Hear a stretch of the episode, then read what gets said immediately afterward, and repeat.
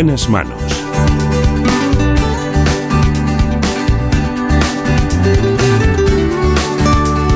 El programa de salud de Onda Cero. Dirige y presenta el doctor Bartolomé Beltrán.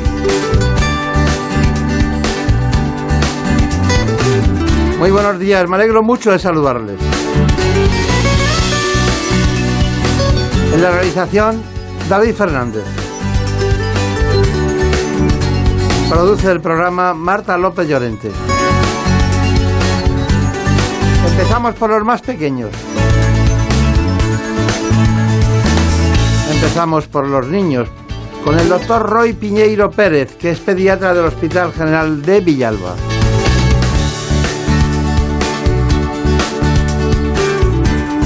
Los niños tienen gripes, catarros, tos o dolor de oídos, pero ¿cuándo hay que acudir al pediatra?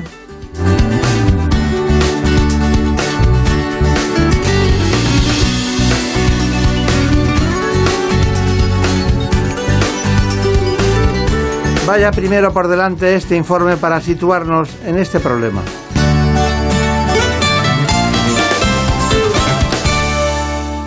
Con frecuencia los padres tienen ciertas inquietudes y preocupaciones sobre la salud de sus hijos. En la infancia algunos síntomas son propios y característicos de una enfermedad, mientras que otros signos y señales, como el llanto excesivo, no son tan fiables.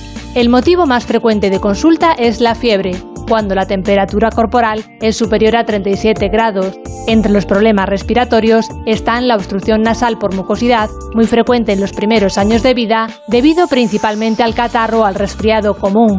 Otros problemas suelen ser la tos o las temidas otitis y conjuntivitis. Y entre los trastornos digestivos, los más habituales son la regurgitación y los cólicos del lactante durante los primeros meses, los vómitos, el estreñimiento, las diarreas y el dolor abdominal. También son comunes distintas alteraciones de la piel, como la dermatitis atópica, la costra láctea o el exantema súbito, una infección producida por un virus de la familia de los herpes. Pues es verdad, lo vamos a hacer con un pediatra, un pediatra que podía ser de cabecera, pero que desborda el ámbito del, del día a día en la inquietud de sus pacientes pequeños, porque los padres siempre están preocupados por algo. Es uno de los grandes para nosotros el doctor Roy Piñeiro trabaja en el Hospital Universitario General de Villalba, aquí en Madrid, y es un, un experto en ámbitos que ustedes se sorprenderán, pero que los conoce en profundidad, porque él es un gran defensor de lo que es la vacunología. Bueno, eh, en principio hay unas cosas que, que, que, siempre inquietan, ¿no? Por ejemplo, eh, dicen, pasó toda la noche llorando y al final era dolor de oídos. Eso, eso pasa mucho, ¿no? Sí, sí, es, es un clásico en pediatría y efectivamente eh, los niños no pueden localizar el dolor, sobre todo cuando son muy pequeños, al igual que los adultos. Y bueno, pues un dolor de oído, que cualquiera que lo haya tenido alguna vez sabe lo, lo que es. Eh, los niños, pues es un llanto continuo que no cesa. Cuando están tomando el biberón también les molesta y bueno, pues al final se descubre con el otoscopio y mirando el oído que vemos la, la, membrana timpánica enrojecida y es lo que se justificaría una, una otitis. Claro. ¿Por qué hizo usted pediatría? ¿Que ¿Por qué hice yo pediatría? Muy buena pregunta. Pues la verdad es que yo iba para hacer enfermedades infecciosas y, medicina interna, pero fue un amigo de la carrera que, que me dijo que, bueno, que era divertido, que me llevaba bien con los niños, que les hacía reír y digo, bueno, pues eh, nunca lo había planteado, pero, pero bueno, vamos a... Bueno, en realidad está haciendo usted medicina interna. Exactamente, en pequeñito. En pequeñito, Eso, ¿no? Eso es. Y, y, también inquietudes científicas y de investigación que también le ocurren en los niños, claro. Sí, sí, a ver, los, los médicos, eh, aparte de la parte asistencial, deberíamos considerarnos todos o debemos considerarnos científicos. Yo creo que no, no se puede desligar la asistencia con, con la ciencia. Yo creo que es tan importante eh, curar a los pacientes y tratarlos como investigar para que cada vez por la medicina sea mejor y tengamos más posibilidades de, de curar, en mi caso, a los niños. Claro, claro, claro. Bueno, ¿qué hace usted con un dolor de garganta? Bueno, la, el dolor de garganta, la odinofagia, eh, puede ocurrir en muchas enfermedades. La más habitual es una faringoamidalitis, aunque puede aparecer también en un catarro. Y lo habitual es tratarlo con, con, tratamiento con analgesia, con medicamentos como ibuprofeno o paracetamol, pero lo más importante es determinar la causa de si es pírico, si es bacteriano. En algunos casos hace falta antibiótico. Por cierto, las placas en la garganta no siempre necesitan antibióticos. De hecho, la causa más frecuente de placas en la garganta son los virus. Claro, claro, claro. ¿Y, no le inquieta cuando viene una madre con, con un pequeño niña y resulta que tiene dolor abdominal? Pues muy buena pregunta, porque de hecho el dolor abdominal eh, en pediatría depende muchísimo de la edad del niño. Evidentemente, eh, un niño de 3, 4 años no localiza exactamente igual el dolor que un adolescente. Eh, y bueno, pues esto es importante, por ejemplo, de cara a descartar una apendicitis, el, niño pequeño no nos va a decir exactamente me duele en el lado derecho del abdomen, sino que es un dolor generalizado y de hecho el diagnóstico de la apendicitis en niños menores de 5 años es complejo en pediatría y muchas veces algo tardío, lo cual también hace que pueda haber más complicaciones. Pero sí, el dolor abdominal en pediatría es algo siempre importante, aunque es verdad que muchas veces los niños simulan o dicen que les duele la tripa y por eso no quieren comer, o que no quieren ir al cole porque les duele la tripa, cuando duele de verdad eh, lo sabemos. Y es algo que yo siempre le doy mucha importancia. Cuando la familia me dice le duele la tripa, hay que verlo con cuidado, con mucho mimo. Es que se le puede ir algo importante. Pues desde luego. Y eso es una, no es una medicina defensiva, pero hay que defenderse del niño que simula, del niño que tiene algo real. Sí, sí, además al final siempre se descubre. El, niño que simula, de alguna manera, juegas con él o le distraes con otra cosa y el dolor desaparece de forma mágica. Cuando hay una apendicitis, el dolor no desaparece. Por mucho que le pongas el vídeo en el móvil o algún juego o algo, no va a desaparecer. ¿Los conflictos de pareja utilizan al niño para ir al pediatra? Eso es un tema que va más allá de la, de la pediatría, pero sí que es cierto, es una desgracia de algunas familias desestructuradas que bueno, pues aprovechan ¿no? a, los, a los niños como un arma arrojadiza entre unos y otros. Por suerte son pocos casos, pero sí que hay que tener cuidado lo típico de haga un doble informe, uno para mí, otro para el padre. Bueno, eso es un tema, pues, daría para un programa entero casi. Claro, todo, todo da para, todas las preguntas que hemos hecho dan para un programa entero. Pero hay una más y es, ¿usted cómo maneja, qué hace cuando se encuentra un niño asmático ya diagnosticado? Bueno, el, broncoespasmo, las crisis de asma, es un cierre brusco de la vía respiratoria y pues para tratarlo, para curarlo, existen algunos medicamentos que lo que hacen es dilatar esa vía aérea que se está reduciendo y con eso los niños vuelven a respirar. Eso sería tratamiento agudo del asma. Luego hay un tratamiento crónico en los niños que ya están diagnosticados de asma, se utilizan habitualmente corticoides inhalados o agonistas beta 2 de larga duración, que son estos que abren los bronquios, para intentar evitar que estos episodios de broncoespasmo de repetición pues, surjan lo menos posible. Claro. ¿Qué es más difícil de manejar? ¿Un niño asmático? Eh, bueno, ya sé que con un, con un profesional que no sea adecuado en su conocimiento, todo es difícil, ¿no? Pero ¿qué es más difícil de manejar? ¿Un niño asmático o un niño diabético? Uf, eh, yo diría que el, que el diabético. El diabético es complejo, el momento del debut eh, con la cetoacidosis es, mm, es, un manejo además de cuidados intensivos habitualmente. Eh, hay que ir también con mucho cuidado y luego pues el seguimiento posterior. ¿no? Para, para toda la vida la diabetes es una enfermedad que sube, baja, la glucemia, se puede controlar, pero digamos que es un poco más difícil que el asma. Ahora, me estarán escuchando algunos padres que su hijo es asmático de difícil control y me dirán, este hombre no tiene ni idea, ¿no? Al final todo depende de cada, de cada paciente. No, pero exige más educación el niño diabético. Sí, sí, sí. Y el otro exige más eh, un rigor ya más, más construido en el Sí, rutina. El otro es más variable, ¿no? Es variable. En un niño diabético, incluso haciéndolo todo bien, hay veces que la glucemia no se controla, pero bueno, no hay que desesperarse y además yo soy un convencido de que la diabetes de alguna u otra forma eh, se va a curar en un plazo de tiempo corto. María Turia, ¿qué quieres preguntar? La tos y la fiebre, doctor Piñeiro. Son síntomas muy alarmantes para los padres porque creemos que tras la fiebre hay infección o tras la tos hay una bronquiolitis. Pero luego llevamos a la consulta del pediatra y resulta que no, que es pasajera. ¿Cómo podemos discernir? Nunca, nunca hacemos caso al final los, los, pediatras o siempre decimos que es normal o que es un virus. Lo que es cierto es que la fiebre evidentemente nos dice que puede haber una infección detrás, pero lo más llamativo de la fiebre es que desespera mucho a las familias porque vuelve, ¿no? Lo tratas, pero la fiebre vuelve. Y siempre hay que explicar que la fiebre es un mecanismo de defensa del cuerpo precisamente para que esa infección, ese virus, esa bacteria que ha conseguido llegar al interior de nuestro cuerpo, pues se reproduzca lo menos posible, que es un mecanismo de defensa que en realidad no deberíamos tratar la fiebre. Lo que pasa es que, claro, los niños se encuentran a disgusto, tienen escalofríos y cuando están con síntomas sí que es conveniente tratarlo. Si nuestro hijo tiene 38 y medio y está jugando tranquilo y feliz, no hay que hacer absolutamente nada. Yo sé que esto cuesta entenderlo, pero tiene que ser así.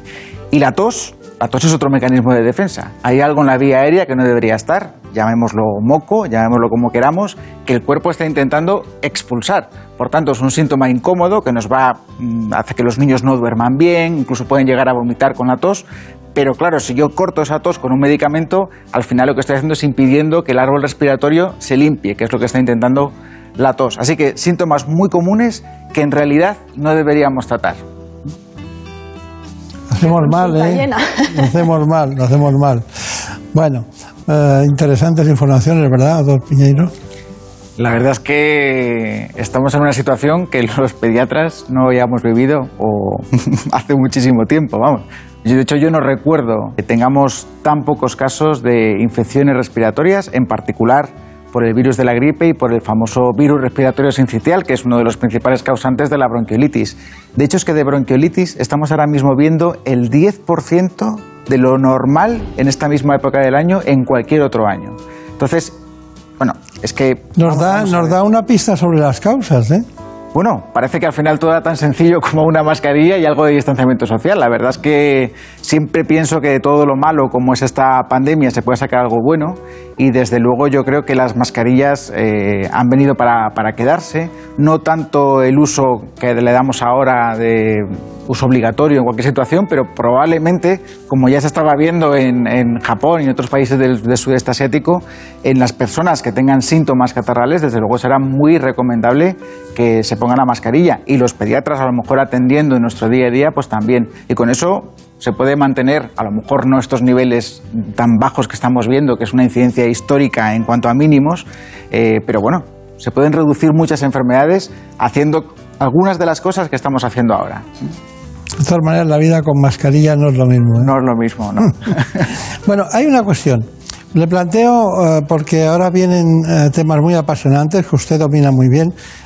Concepto de vacunología, ¿en qué posición lo ve usted entre los que están pro y los que están en contra? Y sobre todo, el concepto de vacunología en su conjunto, brevemente, por favor. Bueno, vacunología, la medida de medicina preventiva más eficaz de la historia para prevenir infecciones después del lavado de manos y ya veremos si a la par que las mascarillas, porque la cosa está ahí empatada. Pero lo que es cierto es que hay un movimiento contrario a las vacunas, antivacunas, yo lo suelo llamar vacunofóbico, que por suerte en España no es muy intenso, no es muy importante, estaría afectando a lo mejor a un 2% de los niños que no se vacunan por distintos motivos pero yo siempre había pensado que es algo que hablando con las familias pues se les puede convencer, ¿no? Para que vacunen a los niños, lo que yo llamaba vacunofóbicos y siempre pensaba hará falta la llegada de una gran pandemia, de un virus para que no tengamos ninguna vacuna, para que la población se conciencie que esto de no vacunar no tiene ningún sentido. Pues ha llegado la vacuna, y no solamente no se han reducido los antivacunas, sino que aparecen nuevas generaciones de conspiranoicos, de mm, ciudadanos que van en contra de lo establecido, y ahí se incluyen las vacunas, pero se confunde con asuntos políticos, con muchas otras cosas. Tenemos incluso médicos por la verdad que yo sinceramente, lo digo a las claras, les sancionaría directamente. Es decir, yo creo que un médico tiene una responsabilidad con la población si yo salgo aquí ahora y digo, bueno, pues lo que tienen que hacer los niños para ser más sanos es fumar, fumar tres paquetes de cigarrillos al día. Claro, me llamaría salud pública y diría, ¿usted qué está diciendo? Pues tenemos médicos en este país que dicen que el coronavirus no existe o que no tenemos que aplicar algunas medidas y lo dicen con una impunidad absoluta. Yo eso no, no lo acabo de entender. Y luego también tenemos eh, un grupo de médicos que es contrario absolutamente a la industria farmacéutica en cualquiera de sus formas. Todo lo que venga de la industria está mal, todo, pero meten en el mismo saco a los medicamentos contra el colesterol, contra la hipertensión y las vacunas. Evidentemente son cosas diferentes. Bueno, vamos allá porque es que tengo mucho interés en que vayamos rápido para dar más conceptos en poco tiempo. Vamos con un informe de Brenda sobre las vacunas. Las vacunas son una de las herramientas más eficaces ante enfermedades para las que no existe un tratamiento efectivo.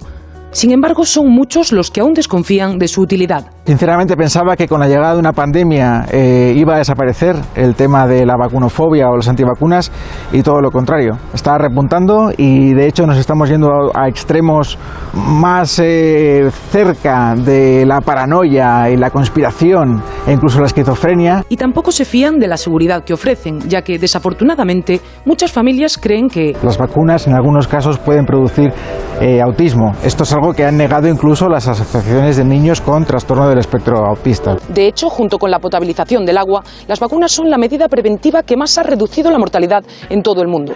Enfermedades antes muy frecuentes como el tétanos, las paperas o la difteria tienen ahora una prevalencia cada vez menor gracias a su uso. Sin olvidar el virus del papiloma humano, una de las vacunas más importantes a partir de los 12 años. La comunidad científica alerta. El movimiento antivacuna podría suponer un peligro para las generaciones venideras que sufrirían enfermedades ya controladas, activando así la reemergencia de enfermedades infecciosas como el sarampión, por ejemplo. Por lo que, a pesar de la controversia que generan, se trata de una herramienta fundamental para protegernos y aumentar así la esperanza de vida. Creo que Brenda Armida piensa como usted exactamente. Bueno, COVID y niños. COVID y niños. Ni supertransmisores del virus ni absolutamente inmunes. El comportamiento del COVID en niños menores de 14 años es errático y difuso, aunque los niños tienen características comunes que condicionan su comportamiento frente a la enfermedad. Los niños de hasta 14 años tienen pocos receptores, es decir, poca capacidad de contagio, y cuando lo hacen presentan pocas manifestaciones clínicas. La gran mayoría son asintomáticos, hasta un 47%, y aunque tengan una gran carga viral, apenas tosen y cuando lo hacen exhalan menos, con lo que su capacidad de contagio es menor tanto en su entorno escolar como en el núcleo familiar. Un reciente estudio realizado con 80 pacientes en el Hospital Val Hebrón concluyó que tan solo el 8% de los menores ingresados tenía capacidad de contagio, y cuando se contagian ellos, en el 70% de los casos el foco de infección es un adulto. De hecho, el retorno a las escuelas no ha supuesto una mayor transmisión del virus. También se está estudiando la influencia de la vacuna trivalente en la posible inmunización cruzada ante esta enfermedad. El estudio, realizado en la Universidad Complutense de Madrid, ha identificado la existencia de esta posible inmunidad cruzada entre el virus del COVID-19 y los antígenos presentes en la vacuna triple bacteriana contra la difteria, el tétanos y la tosferina. Los niños, según este estudio, estarían protegidos frente a la COVID gracias a la inmunidad adaptativa obtenida a través de las vacunas. Se trataría pues de una inmunidad cruzada que permitiría activar una mayor respuesta inmune frente al COVID. Finalmente, la Asociación Española de Pediatría afirma que los cuadros graves en niños por coronavirus son extremadamente raros e infrecuentes, aunque llama también a mantener la guardia alta frente a nuevos brotes o mutaciones de este virus. Bueno, la pregunta es, ¿cómo, cómo se vive el COVID desde desde el ámbito de la pediatría? Sería la primera pregunta que le hago. Y la segunda inmediata es, ¿vamos a vivir una nueva normalidad post vacuna COVID? Bueno, eh, el, reportaje está muy bien, eh, tiene varios matices, ¿no? De hecho, de COVID hay muchas cosas que todavía no sabemos y que, y que vamos sabiendo, y lo único que sabemos es que realmente los niños tienen muchísimos menos casos, son mucho menos graves, aunque existen cuadros graves relacionados con COVID, como por ejemplo el síndrome inflamatorio multisistémico en pediátrico asociado temporalmente a COVID, es que ni siquiera sabemos si está realmente relacionado con COVID o no, pero eso es indudable y eso sí que no hay ninguna duda. Menos casos, mucho menos graves y una mortalidad prácticamente inexistente, sobre todo comparado con personas mayores de 70 u 80 años. Esto en la gripe del 18 no fue así. En la gripe del 18 los niños enfermaban y morían prácticamente a la par que las personas mayores. Por tanto, es una gran diferencia y es lo que nos va a permitir de alguna manera que a pesar de esta gran crisis que hemos tenido, saldremos adelante mucho mejor que si hubiera afectado a los niños. Muchísimas teorías sobre por qué los niños están menos afectados. Mm, comprobada, pocas. Lo de la vacuna que acabamos de ver que les protege la, la DTP, bueno, lo dice un estudio. Hay muchas cosas todavía que se tienen que demostrar. Estamos en un momento, como digo yo, más que de evidencia científica, de invidencia científica, donde se publican muchísimas cosas que no están del todo. ¿Qué palabra esa de invidencia científica? ¿Se la acaba usted de inventar o qué? Bueno, es una cosa mía porque realmente se están publicando algunas cosas que probablemente, a lo mejor dentro de unos años nos reiremos de ello, ¿no? es la urgencia de la situación y evidentemente pues la ciencia tiene que avanzar y no hay forma de avanzar. Es la inmediatez del deseo de aportar algo al conjunto, ¿no? Pero bueno, de todas maneras, eh, mm, había otro asunto que es la nueva normalidad. Eh, ¿Qué piensa de eso? yo estoy convencido, y lo dije en un reportaje también en esta cadena, que volveremos a abrazarnos y volveremos a besarnos. De eso no tengo ninguna duda. Volveremos a la antigua normalidad pero evitando aquellas cosas de la antigua normalidad que no eran muy normales. Por ejemplo, el que haya 300 personas en un sitio donde caben 100, eso no es normal. A eso no podemos volver. Y ya hemos visto además los peligros que eso conlleva, no solamente de coronavirus, sino de cualquier otra infección, sobre todo de transmisión respiratoria. Así que podremos vivir gran parte del tiempo sin mascarillas y, volveremos a, a la antigua normalidad, pero con esos pequeños detalles que hemos podido aprender ahora en la pandemia. Tenemos vacunas, tendremos vacunas de Janssen, de Moderna y de, de ¿no? ¿Usted qué piensa de, ¿Tiene alguna decisión tomada? No, la que nos, la que nos dejen ponernos. Pero es un momento histórico para la ciencia, eso no hay ninguna duda. De hecho, eh, la población eh, pone en entredicho ¿no? la seguridad de esta vacuna porque se ha elaborado en un plazo de tiempo muy corto y ojalá que podamos concienciar a la población de esta necesidad, porque desde luego lo que no sería deseable en ningún caso es tener que obligar a la población. No es deseable y además no es la forma de que la población confíe en las vacunas. Pero en la situación en la que estamos, si no conseguimos una inmunidad de grupo suficiente, que se estima que debería estar en un 60-70%, quizá no quede otra opción que obligar a vacunar decisiones que ya se han tomado, por ejemplo, en Francia o en Italia con las vacunas normales del calendario, precisamente porque en esos países había un gran crecimiento de los antivacunas, no aquí en España. Ya veremos qué sucede con el coronavirus. Yo confío en la población. Bien, nosotros confiamos en gente como usted, en pediatras, en científicos, en médicos, en el propio Ministerio de Sanidad cuando ha estudiado con verdaderos expertos el problema. Bueno, eh, nosotros nos preocupan también los niños sobremedicados. Vamos con un informe que ha preparado Javier Saz. En España tenemos fiebrefobia, sobre todo con los niños. Al menor síntoma de fiebre o tos, los padres suministramos lo primero que se tenga a mano en el botiquín de casa. Antipiréticos, jarabes para la tos, codeína, paracetamol, ibuprofeno, antibióticos y solo cuando la cosa empeora llevamos al niño al pediatra. Pero el mal ya está hecho. Según la Asociación Española de Pediatría, casi el 70% de los medicamentos utilizados en la infancia lo son para procesos banales, en los que no está claro su beneficio. Además, pueden ser peligrosos. El exceso de medicamentos puede generar resistencia de las bacterias e incluso pueden crear dependencia. En primer lugar, afirman, hay que saber que no toda la fiebre es mala. La fiebre es una respuesta adaptativa del cuerpo cuya finalidad es acortar el tiempo que dura la infección.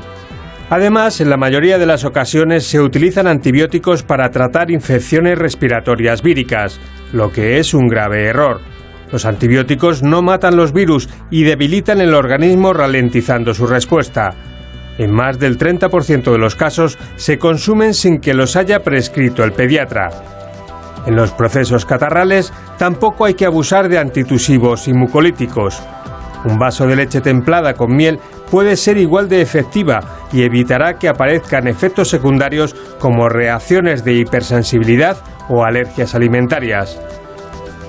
Bueno, Marina Turía, tenías alguna pregunta más, ¿no? Más dudas acerca de la invidencia que antes ha mencionado. ¿Qué opinas sobre que la vitamina D protege a los más pequeños, en este caso a los bebés? Bueno, es una cosa que está de moda, también hay varios estudios al respecto y parece que vivimos una época en la hora que, con vitamina D curaríamos todo, incluso el, coronavirus. Bueno, yo no digo ni que sí ni que no, digo que evidentemente si hay un déficit de vitamina D que es manifiesto, puede haber enfermedades, puede haber alteraciones, pero esto de poner vitamina D ahora a todos los niños, porque es lo que está de moda, bueno, yo creo que hay que tener un poquito de precaución. Eh, la ciencia está para acertar y también para equivocarnos y veremos en unos años si con esto la vitamina D estamos acertando, ojalá que sea así, o nos estamos equivocando.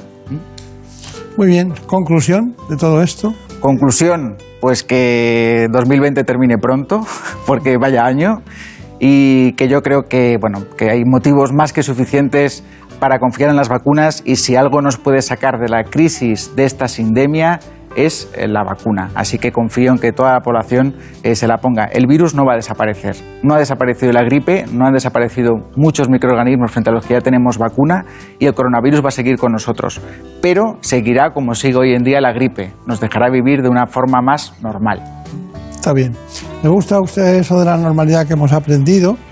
Eh, recuerdo que en un hospital de Austria, Semmelweis, que era un ginecólogo, estamos hablando ya hace mucho tiempo, hizo que en una zona se lavaran las manos para atender los partos y no había eh, eh, fiebre puerperal. Y en la otra, que no se lavaban, las mujeres morían de fiebre puerperal. Eso es lo más simple que puede haber. Después ya vinieron las vacunas. Así que como uno de cada 10.000 médicos todavía no recomienda las vacunas en España, vamos a intentar que con programas como este se conciencien de lo importante que es la vacunación. Muchas gracias y hasta pronto. Muchas gracias a vosotros. En buenas manos. Es lógico. Murprotec, empresa líder en la eliminación definitiva de las humedades, patrocina la salud en nuestros hogares. ¿Conoces la relación entre cuidar de tu hogar y cuidar de ti? En Murprotec sabemos que cuando eliminamos las humedades de forma definitiva de tu hogar estamos cuidando de ti y de tu familia. Una vivienda libre de humedades es sana y segura. Llámanos al 930 1130 o accede en murprotec.es. Cuidando de tu hogar, cuidamos de ti. Por fin no es lunes. Las mañanas más entretenidas del fin de semana. Historias curiosas, interesantes entrevistas, anécdotas y muy buen humor. Hay bromas que duran demasiado tiempo y un belga tiene el récord. Ay, pobre, un belga que lleva nueve años recibiendo pizzas que nunca ha pedido. Vamos a resolver la duda de la semana. ¿Cómo nos estimulan ciertas bebidas? Por ejemplo, el café. A algunos, a algunos les provoca un efecto muy claro y a otros todo lo contrario. Nada, cero. Esta mañana hemos querido sentar en nuestra mesa, la mesa de por fin no es lunes, a un científico y a un economista. ¿Son enfoques incompatibles? ¿Es tanta la distancia que los separa? Por fin no es lunes. Sábados y domingos a las 8 de la mañana y siempre que quieras en la app y en la web de Onda Cero. Con Jaime Cantizano. Te mereces esta radio. Onda Cero. Tu radio. El deporte español tiene éxito en un gran número de disciplinas. Nuestros deportistas dejan huella a nivel internacional y muchos de ellos tienen reconocimiento olímpico. David Cal, piragüista, es el deportista español con más medallas olímpicas de la historia, un oro y cuatro platas. Le siguen con cuatro medallas Joan Llaneras en ciclismo en pista, Saúl Cravioto en piragüismo, Mireia Belmonte en natación, Andrea Fuentes en natación sincronizada y Arancha Sánchez Vicario en tenis. En 2021, en la celebración de los Juegos Olímpicos de Tokio 2020, volveremos a ver a nuestros deportistas subirse al podio. Y te lo contaremos como siempre en Radio Estadio. Deporte, análisis y buen humor. Sábados desde las 3 y media y domingos desde las 3, con Antonio Esteba y Javier Ruiz Taboada. En Onda Cero siempre buscamos cómo hacerte la vida más fácil. Quería pedirte un favor esperando que no te molestes. Mm. ¿Sería posible miedo. que Esta dieras las recetas al mismo ritmo que Ansina da el número de teléfono para que Pues no. podamos cogerlas a tiempo? Que me quedo la mitad de las veces con la mitad de los ingredientes. Esto no te va a volver a pasar, porque ahora puedes volver a escuchar lo que quieras al instante. Si no te dio tiempo a apuntar la receta, llegaste tarde o quieres escuchar la sección o programa desde el principio, ya no tienes que esperar a que termine la emisión para escucharlo a la carta. Start Over, nueva funcionalidad de la app y la web de Onda Cero para que puedas ir hacia atrás en el programa que estás escuchando en directo. Onda Cero te lo pone fácil. Te mereces esta radio. Onda Cero, tu radio. Noticias fin de semana. Juan Diego Guerrero te cuenta la actualidad de una forma ecuánime, clara y directa. Y ahora les hablamos de una operación muy importante. Es una operación que toma nombre de una diosa romana y que acaba de comenzar. Es fundamental porque los agentes del Cuerpo Nacional de Policía que se suman a ella combaten posibles amenazas en nuestras fronteras. Alfonso, hablemos de libros. Los que están hoy en la Cuesta de Moyano, en la capital de España, firmando ejemplares para fomentar la vuelta, si es que alguna vez nos hemos marchado, en la lectura de los libros. Cada día hay que leer más. Nos, lo nos aproximamos a Bruselas, donde sigue celebrándose un Consejo Europeo Extraordinario presencial que va para largo. Para estar siempre bien informado, Noticias Fin de Semana. Con Juan Diego Guerrero. Sábados y domingos a las 7 de la mañana y a las 2 de la tarde. Y siempre que quieras, en la app y en la web de Onda Cero. Te mereces esta radio. Onda Cero. Tu radio. Es el momento de tomárselo en serio y de pasar a la acción. No nos valen las fotos, queremos realidades. Por eso, desde Antena 3 Noticias, nos sumamos a Constantes y Vitales Objetivo 2% para conseguir un pacto entre todos los partidos políticos que eleve al 2% del PIB la inversión en ciencia. Lo queremos ya y lo queremos para siempre. Únete a nosotros y firma en constantesyvitales.com. Compromiso a tres media. En buenas manos. El programa de salud de Onda Cero. Dirige y presenta el doctor Bartolomé Beltrán.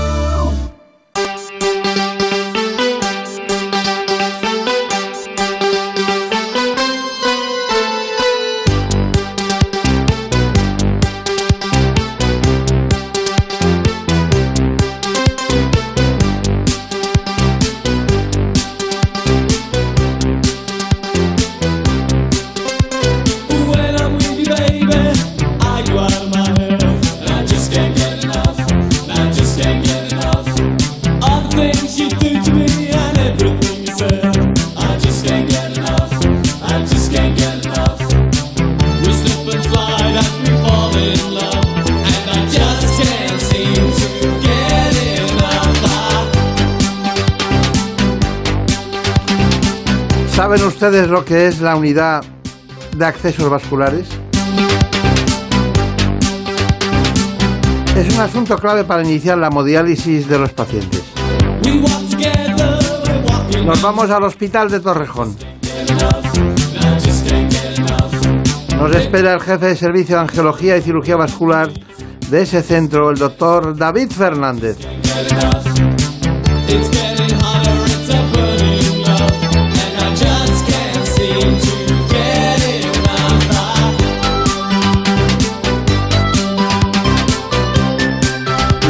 El espacio con un informe, como siempre acostumbramos, para situarles sobre este problema de la unidad de accesos vasculares.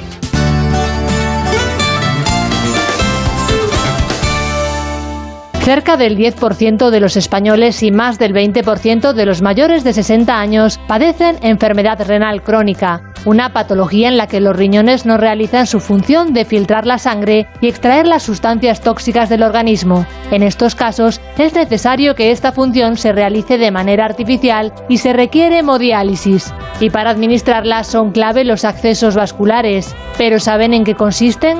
En la unión de una arteria y una vena, normalmente mediante una fístula arteriovenosa, para que la vena admita una mayor presión en la salida de la sangre del organismo y el paciente tenga un mayor flujo para depurar la mayor cantidad de sangre. Esta labor la desarrollan en las unidades de accesos vasculares, que abarcan desde el proceso de creación del acceso vascular, su mantenimiento hasta el tratamiento de sus complicaciones.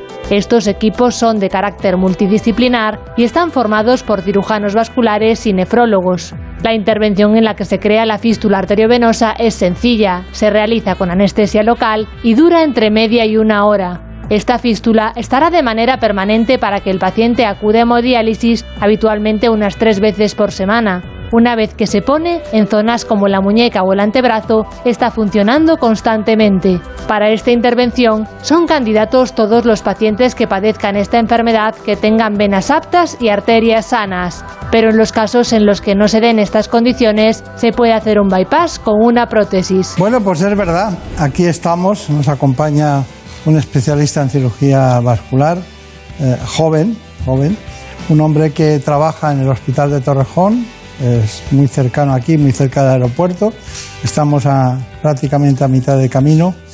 Bueno, este especialista es el doctor David Fernández Caballero, es jefe de servicio de angiología y cirugía vascular, una especialidad que es, aparece siempre muy oculta y que se traslada al mundo de, de la visión exterior por temas menores, como pueden ser que, pueden ser mayores también, pero temas no los que les gustan a ustedes. ¿no? A ustedes les gusta más, más un aneurisma, algo de carótida, y, y en cambio les buscan por varices, telangiectasias y por temas así. ¿No es correcto? Totalmente correcto.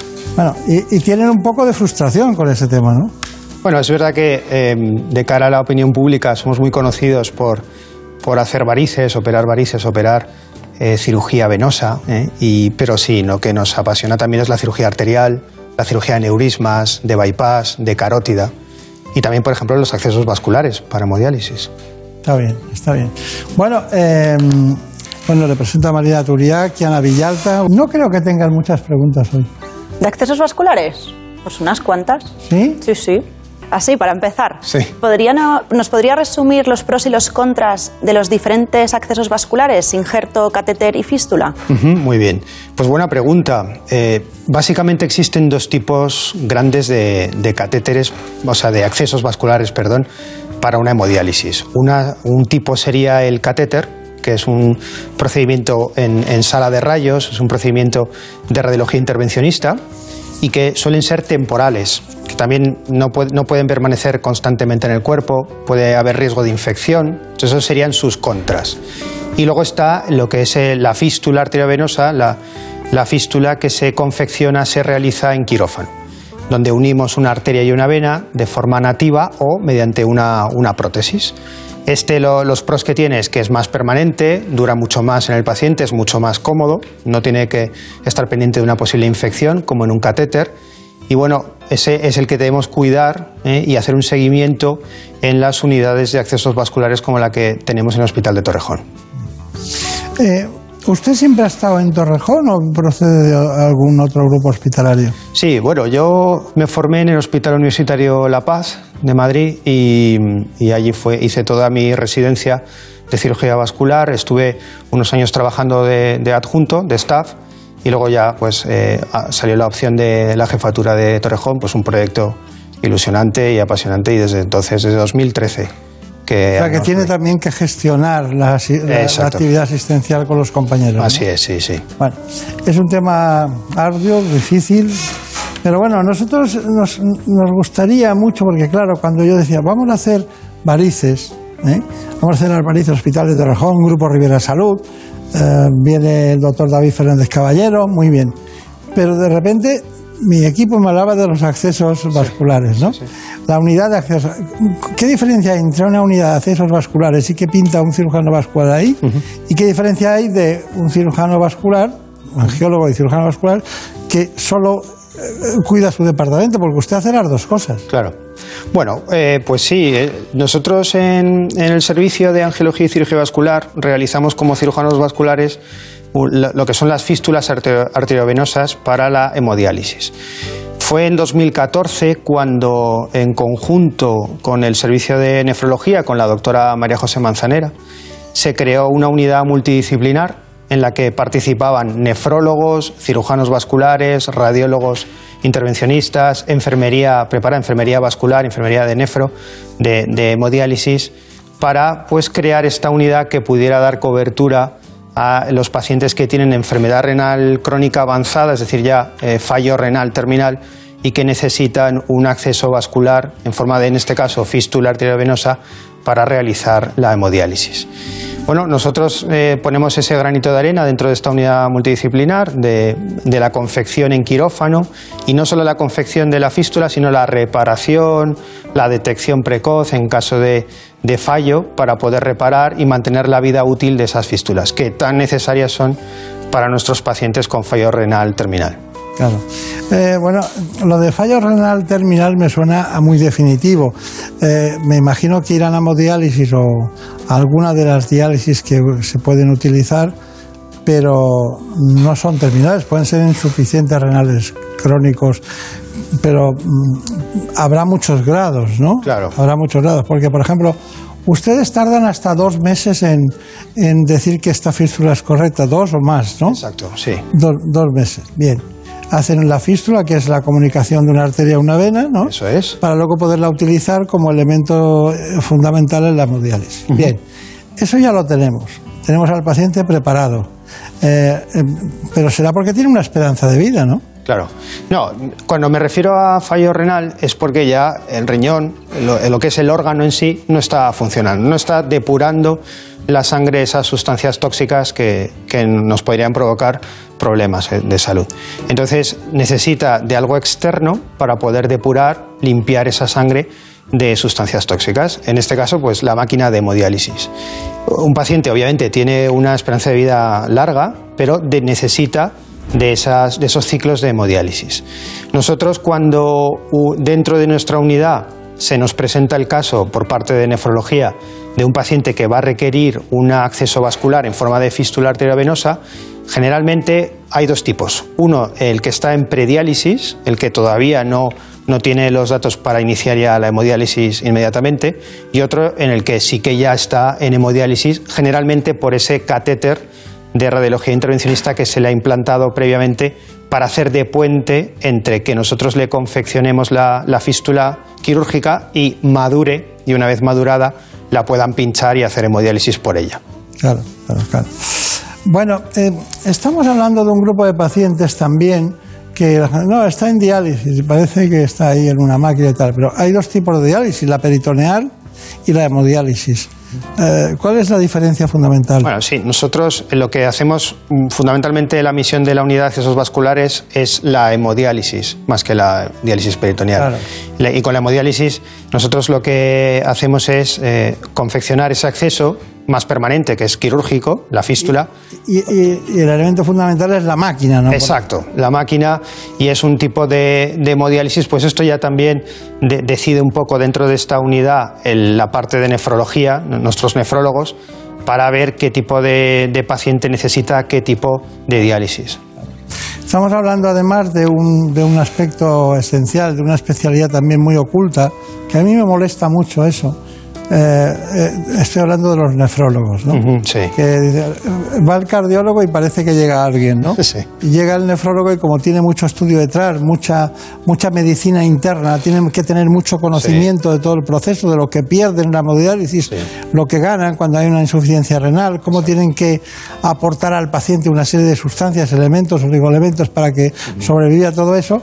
Y, y también el paciente generalmente un porcentaje alto es diabético, ¿no? Sí, sí. Es diabético y qué otras patologías se encuentran. Sí, a ver, eso es totalmente cierto. Los nefrólogos eh, son una especialidad fundamental en cualquier estructura hospitalaria, porque además no solamente se encargan de la enfermedad renal crónica, sino de otros tipo, otro tipo de patologías renales, y nosotros los necesitamos para poder mm, desarrollar esas fístulas en esos pacientes que necesitan diálisis.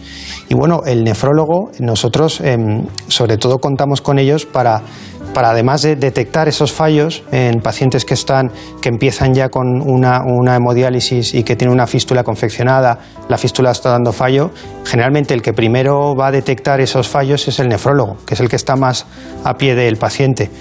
Generalmente los pacientes, aparte de tener diabetes, suelen tener factores de riesgo cardiovascular, es decir, eh, hipertensión, suelen ser tabaquismo o em, colesterol, hipercolesterolemia. Suelen ser pacientes que, así como se afectan las arterias de otras partes del cuerpo, como la- las coronarias, ahora que hablábamos de los cardiólogos, también pueden afectarse las arterias renales. Entonces, un paciente típico pues, es aquel que tenga muchos factores de riesgo cardiovascular en los que poco a poco empiece a fallar el riñón. Claro, claro. Sí, sí, está clarísimo, porque además los nefrólogos, tampoco la gente sabe, influyen mucho los cardiólogos, influyen mucho los de unidades de hipertensión, pero el nefrólogo es un elemento muy importante para el control de todo el sistema renina-angiotensina, para ver cómo se produce esa hipertensión que puede llevar a la insuficiencia renal. Pero Claro, la insuficiencia renal eh, mm, debe tener distintos estadios, ¿no? distintos momentos. ¿no? Hay, eh, no digo yo, pero si yo la tuviera que clasificar, la, la clasificaría en cuatro, ¿no?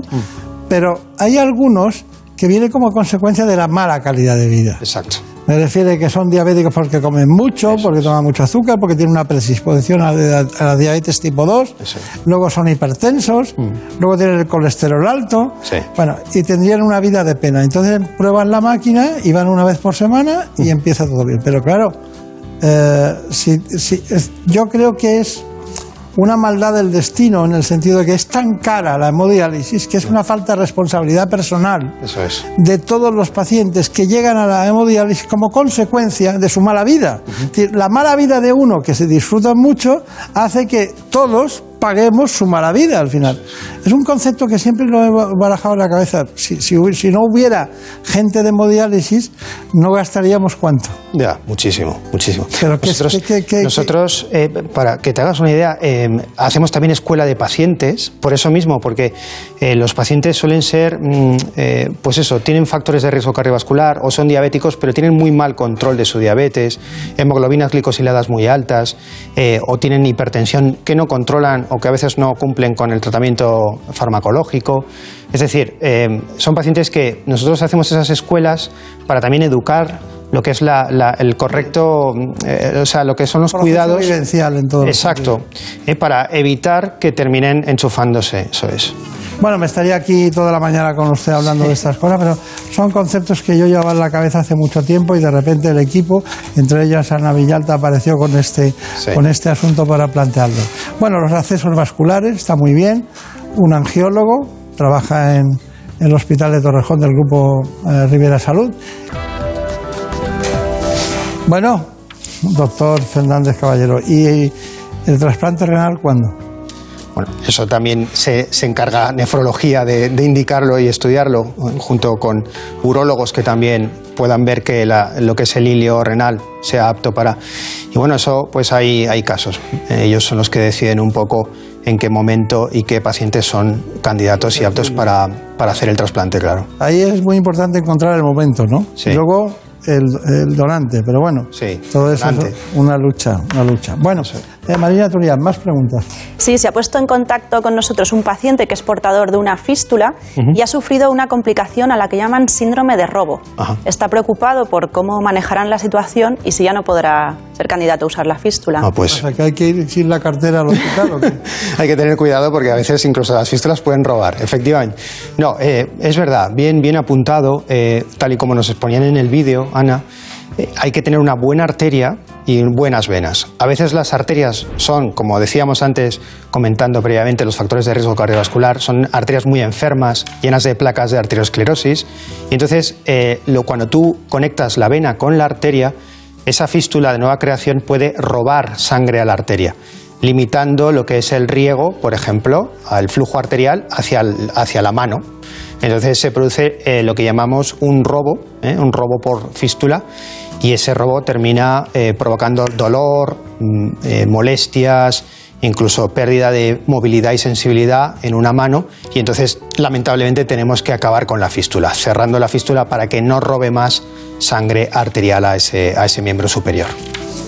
Bueno, eh, ¿alguna pregunta? Bueno, ¿cómo es el día a día de un paciente que es portador de un acceso vascular en cuanto a higiene o quizás no puede realizarse una extracción de sangre en el brazo que lleva la fístula? Sí. ¿Qué recomendación? La- se deben evitar es- eh, las analíticas y las extracciones de sangre en el miembro donde está la fístula implantada y luego vida totalmente normal, higiene normal, como si no tuviera nada. No es doloroso. Nada, para nada. Bueno, ya que hablar de la fístula, Marina Turiac, vamos al control de la fístula arteriovenosa. Hemos ido al Hospital de Torrejón, allá estuvo Javier Sanz y hizo este trabajo. Nosotros tenemos en la unidad de accesos vasculares un equipo muy bien preparado, multidisciplinar, que conforman nefrólogos, cirujanos vasculares, nuestro equipo de enfermería también de, la unidad de diálisis, que pues está capacitado para realización de ecografía Doppler, que nos permite eh, as- asegurar un buen control y manejo de esas fístulas, confirmar que efectivamente han madurado y han desarrollado o anti- anticiparnos a posibilidades de complicación, que aparezcan trombosis, que aparezcan estrechamientos o que aparezcan infecciones. Eso lo hacemos mediante una ecografía. La ecografía nos permite ver cómo está el estado de esa fístula. Las fístulas arteriovenosas no son eternas, ni, ni siquiera las fístulas nativas. Pacientes en enfermedad renal avanzada que llevan muchos años de, de enfermedad renal y muchos años de hemodiálisis pueden llegar a perder sus fístulas. Entonces tenemos que hacer unas nuevas. Las fístulas se van perdiendo porque se estrechan, se taponan, se trombosan y eh, porque con tantos pinchazos y con tanta manipulación pues tienen una cierta vida. Entonces por eso tenemos que hacer una nueva fístula o cuando se detecta esa posible complicación de forma precoz podemos repararla. ¿Cómo se repara? Pues podemos hacer mediante un cateterismo una dilatación de esa fístula y volver a darle buen flujo a, a nuestra fístula arteriovenosa. Lo que se observa en la ecografía, esa banda de colores, de múltiples colores, tiene un flujo turbulento, es decir, está, es efectiva y está conectada bien la arteria con la vena. Incluso es de un tamaño ya considerable, es decir, ha madurado y podría estar apta para iniciar la hemodiálisis por ahí. Bueno, hemos también hablado con la doctora Besada, nefrólogo del Hospital de Torrejón, eh, para hablar de lo que es la hemodiálisis. Cuando un paciente tiene una enfermedad renal crónica avanzada a grado 5, va a necesitar eh, un tratamiento renal sustitutivo. En este caso estamos hablando de la hemodiálisis. Para hacer la hemodiálisis, eh, el paciente necesita tener previamente una fístula arteriovenosa bien desarrollada. Esto se hace eh, meses antes por el servicio de cirugía vascular y se monitoriza el buen desarrollo y maduración de la fístula por la unidad de accesos vasculares, que la constituimos eh, cirugía vascular y nefrología. Cuando llega el momento de iniciar la hemodiálisis, eh, el paciente tiene la fístula en desarrollo óptimo. La hemodiálisis consiste en eh, sacar la sangre del paciente a través de esa fístula y hacerla pasar por una máquina de diálisis en donde hay un filtro en donde la sangre se va a depurar y va a ser devuelta a través de la misma fístula al paciente depurada. Este proceso eh, se dura mm, cuatro horas por sesión y eh, habitualmente se hace tres veces a la semana. Se, se hacen dos punciones eh, en la fístula. Por una sale la sangre con productos de desecho mm, del organismo y la llevamos al circuito de la máquina de diálisis, que llevará la sangre al filtro. Por aquí entra y en el filtro se va depurando hasta que sale la sangre limpia y se devuelve por la otra punción al paciente. Bueno, ya hemos visto lo que es la hemodiálisis, lo habíamos contado, lo, lo, han visto los espectadores, pero Maday Cabrero y Ana Saiz, que usted las conoce perfectamente, Sí, son cirujanos vasculares. exacto. Bien, ¿algo que añadir a las varices? Bueno, simplemente que ese tipo de intervención hay que hacerla cuando están las- los troncos afenos enfermos, es decir, varices patológicas que puedan generar complicaciones. Claro, claro, claro. Ahí hasta un punto en que la variz es soportable, pero a partir de ahí, cuando ustedes estudian por ecografía, dicen, a partir de aquí empezamos a tener problemas, ¿no? Claro. Empiezan con dolor, molestias, flebitis, la varicoflebitis, pues ese es el punto en el que ya debemos actuar y operar. Claro, claro, claro. Bueno, doctor David Fernández Caballero, ha sido un placer, bueno, lo hemos pasado muy bien. El Hospital de Torrejón, que antes pensábamos en aviones, siempre resulta que tiene también gente en tierra, bien asentada, haciendo lo que tiene que hacer cada día. Pues muchas gracias, recuerdo a sus compañeros y hasta pronto. Muchas gracias. En buenas manos. El programa de salud de Onda Cero.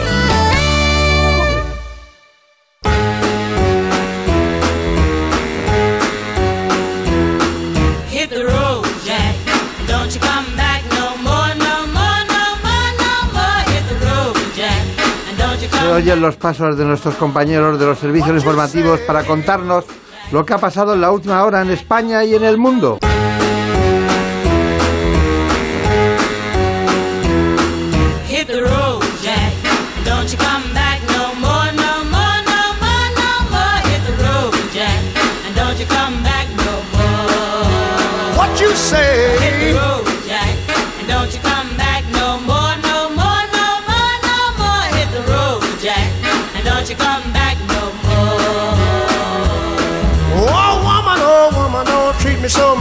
You're the meanest old woman that I've ever seen. I guess if you say so, I'll have to pack my things and go. That's right, hit the road, Jack.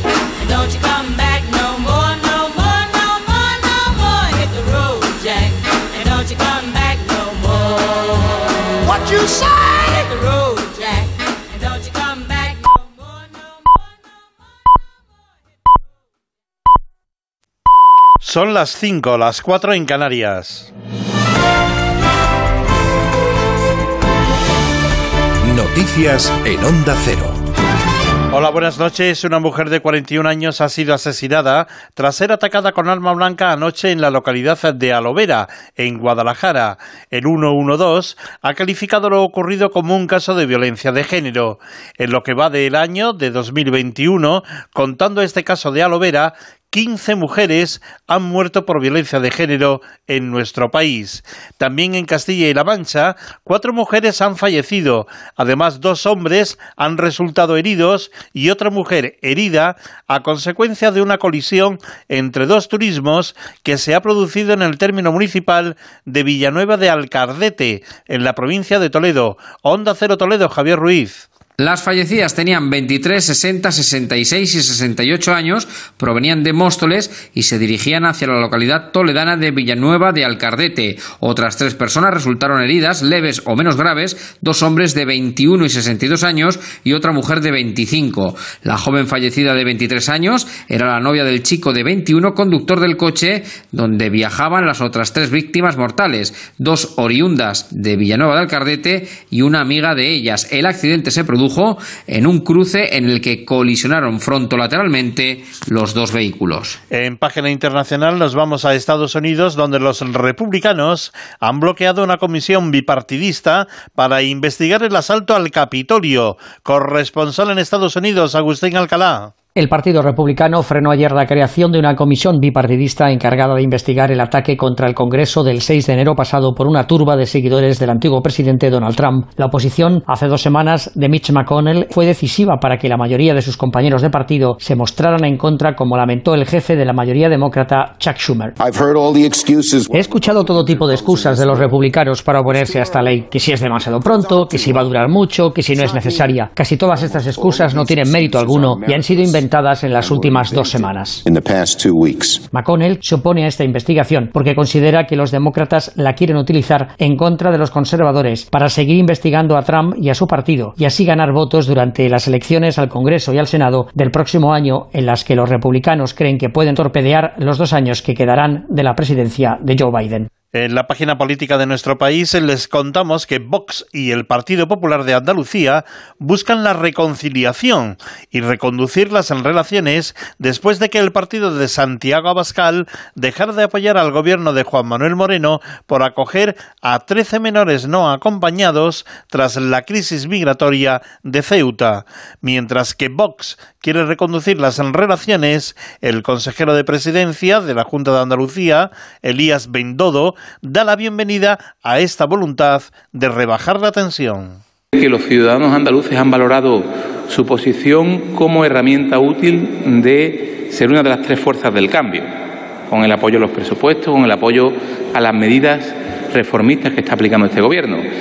Abandonar esa postura no lo van a entender los andaluces. Por tanto, si es así lo que ha planteado el Grupo Parlamentario de Vox, bienvenido sea nosotros encantados de seguir retomando conversaciones. La Comisión Regional de Garantías Electorales en las elecciones primarias del Partido Socialista en Andalucía ha proclamado definitivamente candidatos a Susana Díaz, Juan Espadas y Luis Ángel Hierro para la elección del aspirante a la presidencia de la Junta de Andalucía por parte del Partido Socialista. Y un apunte más, hace una hora, a las 7 hora local, han abierto los colegios electorales en Chipre para que se renueve el Parlamento.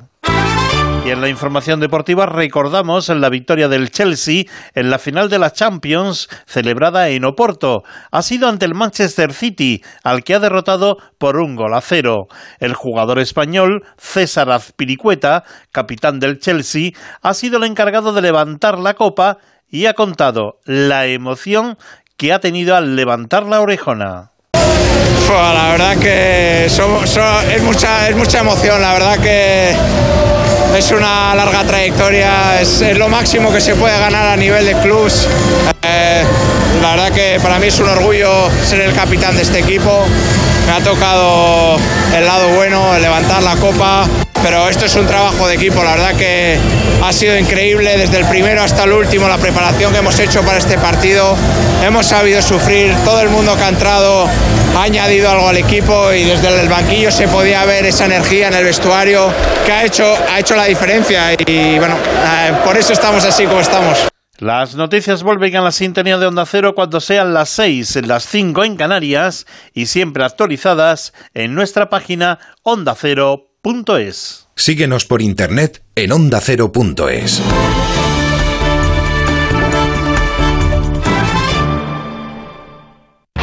Los fines de semana en Onda Cero, como el perro y el gato. Un programa para todas las edades con algo en común, el amor a los animales. Pues seguimos en Onda Cero en Como el Perro y el Gato, un programa que quiere a los animales, que los quiere vivos, sanos. Nuestros perros tienen que jugar y jugar mucho, porque los perros si no juegan se aburren y pueden empezar a hacer cosas que no nos apetece por casa, mordisquear cosas. A todas estas personas que ahora quieren adoptar un cachorrito, comprarlo porque los niños lo piden, por favor, iros a las protectoras. Están llenas de esos cachorritos que se adoptaron hace dos, tres, cuatro años y que en un momento dado sobraron y los echaron literalmente a la calle y que son maravillosos. Como el perro y el gato, con Carlos Rodríguez. Sábados a las 3 de la tarde, domingos a las 2 y media y siempre que quieras en la app y en la web de Onda Cero. Patrocinado por Menforsan, los especialistas en cuidados, higiene y cosmética natural para las mascotas.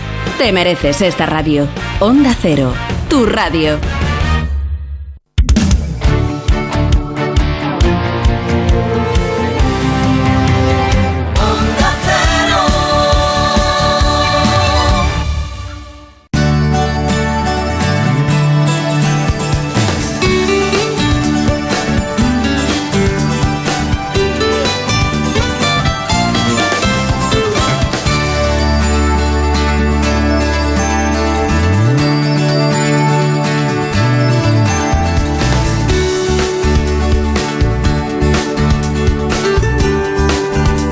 Buenas manos.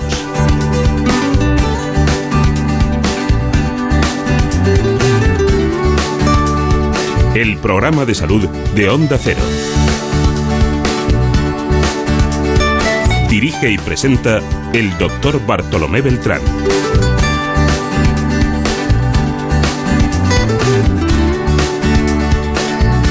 Seguimos en la segunda parte del programa, aquí en la realización con David Fernández y, como no, con la producción magistral, como siempre, de Marta López Llorente.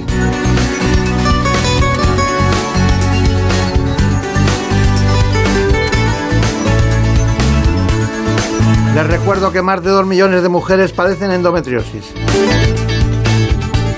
Así que acudimos al conocimiento y sobre todo a la asistencia clínica que nos va a transformar este espacio en algo que pueden conocer muchas mujeres de cerca y es la sintomatología y el tratamiento de la endometriosis.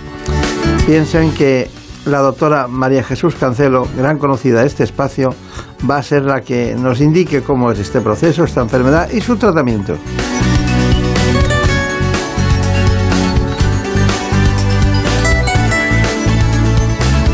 Así que nos adentramos en el servicio de ginecología del Hospital de Guadalajara.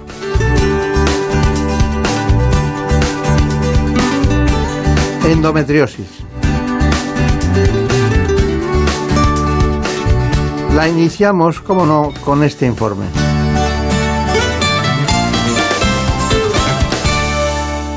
Entre el 10 y el 15% de las españolas en edad reproductiva padecen endometriosis. Se trata de una enfermedad que aparece cuando el endometrio, es decir, el tejido que reviste el útero, crece fuera de él y se asienta en otra parte del organismo, normalmente en la cavidad pélvica. Los síntomas principales son el dolor y los problemas reproductivos, que pueden derivar en esterilidad, pero también pueden aparecer dolor en las relaciones sexuales, en las menstruaciones y en la pelvis. Sufrir un signo u otro dependerá de dónde se sitúe el tejido endometrial. A día de hoy se desconoce la causa de esta patología, pero lo que sí se sabe es que un diagnóstico precoz es importante para iniciar un tratamiento. Sin embargo, no es sencillo y el diagnóstico de la endometriosis puede retrasarse entre 5 y 10 años desde los primeros síntomas. Además, es una enfermedad difícil de predecir. A veces vuelve a aparecer, su progresión es incierta y no existe una terapia totalmente efectiva para su curación.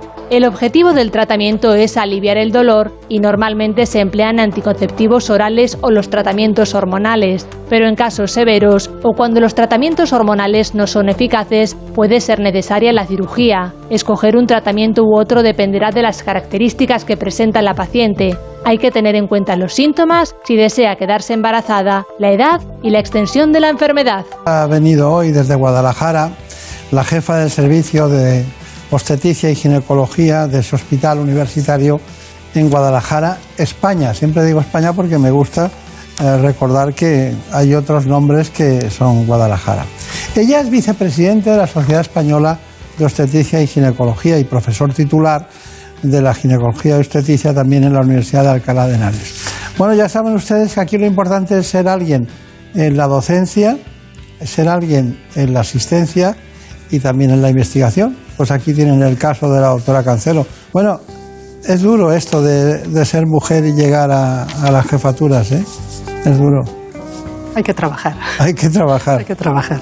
Bueno, eh, de todas maneras, en Guadalajara trabajan ustedes bastante bien, ¿no? Hay, mu- hay muchos especialistas que se formaron en Madrid y en otros lugares que han acudido a Guadalajara porque pareció que salió allí algo nuevo, ¿no?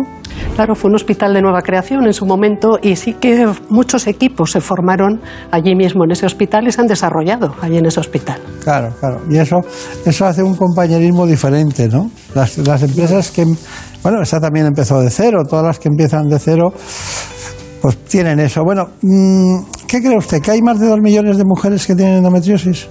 Es difícil saberlo, es muy difícil saberlo porque es una enfermedad con unas características tan especiales que es difícil saber exactamente cuántas mujeres padecen esta enfermedad. Eh, eh, a mí me llamó mucho la atención una expresión que dice, es una enfermedad de una patología de evolución imprevisible, ¿no? Imprevisible. Eh, a mí me, yo se lo cuento, se lo conté en alguna ocasión, me tocaba en la facultad dar la clase de endometriosis y me apasionaba porque todo era incierto, ¿no? Y cuando es incierto, nadie te puede decir que no es cierto, ¿no? Entonces, me llamaba mucho la atención. ¿Cuál es su teoría de las causas de...? Sabemos que la causa es desconocida, pero hay una teoría hereditaria, hay una teoría inmunológica, hay una teoría de, de pase de lo que es la menstruación a través de las trompas y llega a la zona abdominal. ¿Qué cree usted? ¿O es un conjunto de cosas? ¿Qué piensa? La verdad es que cuando hay, cuando hay tantas teorías y tantas ideas de por qué se produce, realmente es que no lo sabemos. Y la realidad es que no lo sabemos. Parece que los mayores investigadores apuntan hacia esa posibilidad de la menstruación retrógrada, es decir, que pase sangre menstrual desde el útero por las trompas hacia la cavidad uterina. Y esas células entonces ya se puedan implantar en el peritoneo pélvico y empezar a desarrollarse Esa parece una de las teorías, pero también es verdad que la inmunología propia de la mujer va a tener una importancia en que se desarrolle o no, o en esa imprevisibilidad que decía usted en cuanto a que no sabemos exactamente cómo va a evolucionar la enfermedad. Entonces, no cabe duda que hay factores inmunológicos, factores genéticos que van a modificar el curso de la enfermedad y que en unas mujeres se manifieste de una manera y en otras de otra totalmente diferente. Claro, claro, claro. Bueno, eh, de todas maneras, ¿cómo se explica usted que ha matizado perfectamente el que la menstruación vaya hacia atrás a través de las trompas y se quede en la cavidad abdominal, tenga una predilección por algunas zonas, específicamente por los ovarios, ¿no? Por eso, hoy, hoy cuando venía eh, aquí, en la- ya sabe usted que tenemos programas de fin de semana y, y- una persona que me he encontrado, digo, voy a, a grabar la endometriosis, ¿no? Y, ah, pues yo, he tenido endometriosis, ¿no? Y por eso no he tenido hijos, ¿no? Que es lo, primer- lo que, claro, hacen que el ovario pues eh, se, obstaculice la producción de que el óvulo llegue y con el espermatozoide y se junte y se forme el- el nuevo cigoto, ¿no? Bueno, en realidad, pero mm, ¿y cuándo llega ese es algo de endometriosis, algo de, ese, de esa estructura tan inespecífica que es parte de una regla que luego no, es exactamente, aunque lo sea, no se, no se comporta, diríamos, al tacto ni a la visión externa igual. ¿Cómo se explica que pueda haber mujeres que tienen endometriosis en la nariz? en la nariz y, y prácticamente en cualquier órgano, en cualquier localización del cuerpo humano. Son raras. ¿no? Pero he querido ponerle el caso Bueno, más son extremo. raras, pero las vemos. Y vemos. las ve? Sí, sí que las vemos. Incluso mm, es nosotros mira. tuvimos un caso de una mujer que era en el dedo. En el dedo y todos los meses sangraba por el dedo, claro. Es igual que una menstruación, es decir, ese tejido se comporta exactamente igual que el endometrio, la mucosa que hay dentro del útero, y responde a los cambios hormonales. Y responde a los cambios hormonales de cada ciclo, produciendo esa descamación y ese sangrado. Claro, cuando es al exterior se ve, pero cuando es dentro, y si es en la nariz, por ejemplo, pues la mujer sangrará por la nariz, pero cuando es una localización en pulmón, pues sangra hacia el pulmón y se producen esas hemoptisis. Estoy seguro que Marina Turiac se lo va a contar a sus amigas. ¿Sabéis que se- es que te- Que no. En cualquier lugar. Ninguna pregunta tenía sobre esto. ¿Qué me cuentas? ¿Qué quieres preguntar? Bueno, volviendo a lo que decía el doctor, de que le habían comentado que no había podido ser madre, ¿es así, doctora Cancelo? Cuando una mujer sufre endometriosis, ¿no podrá quedarse embarazada de manera natural? No, no todas las mujeres. No todas las mujeres, y eso es importante diferenciarlo porque la endometriosis puede tener diferentes grados de afectación y mm, es también un poco difícil de definir qué mujer va a tener dificultad para tener embarazos.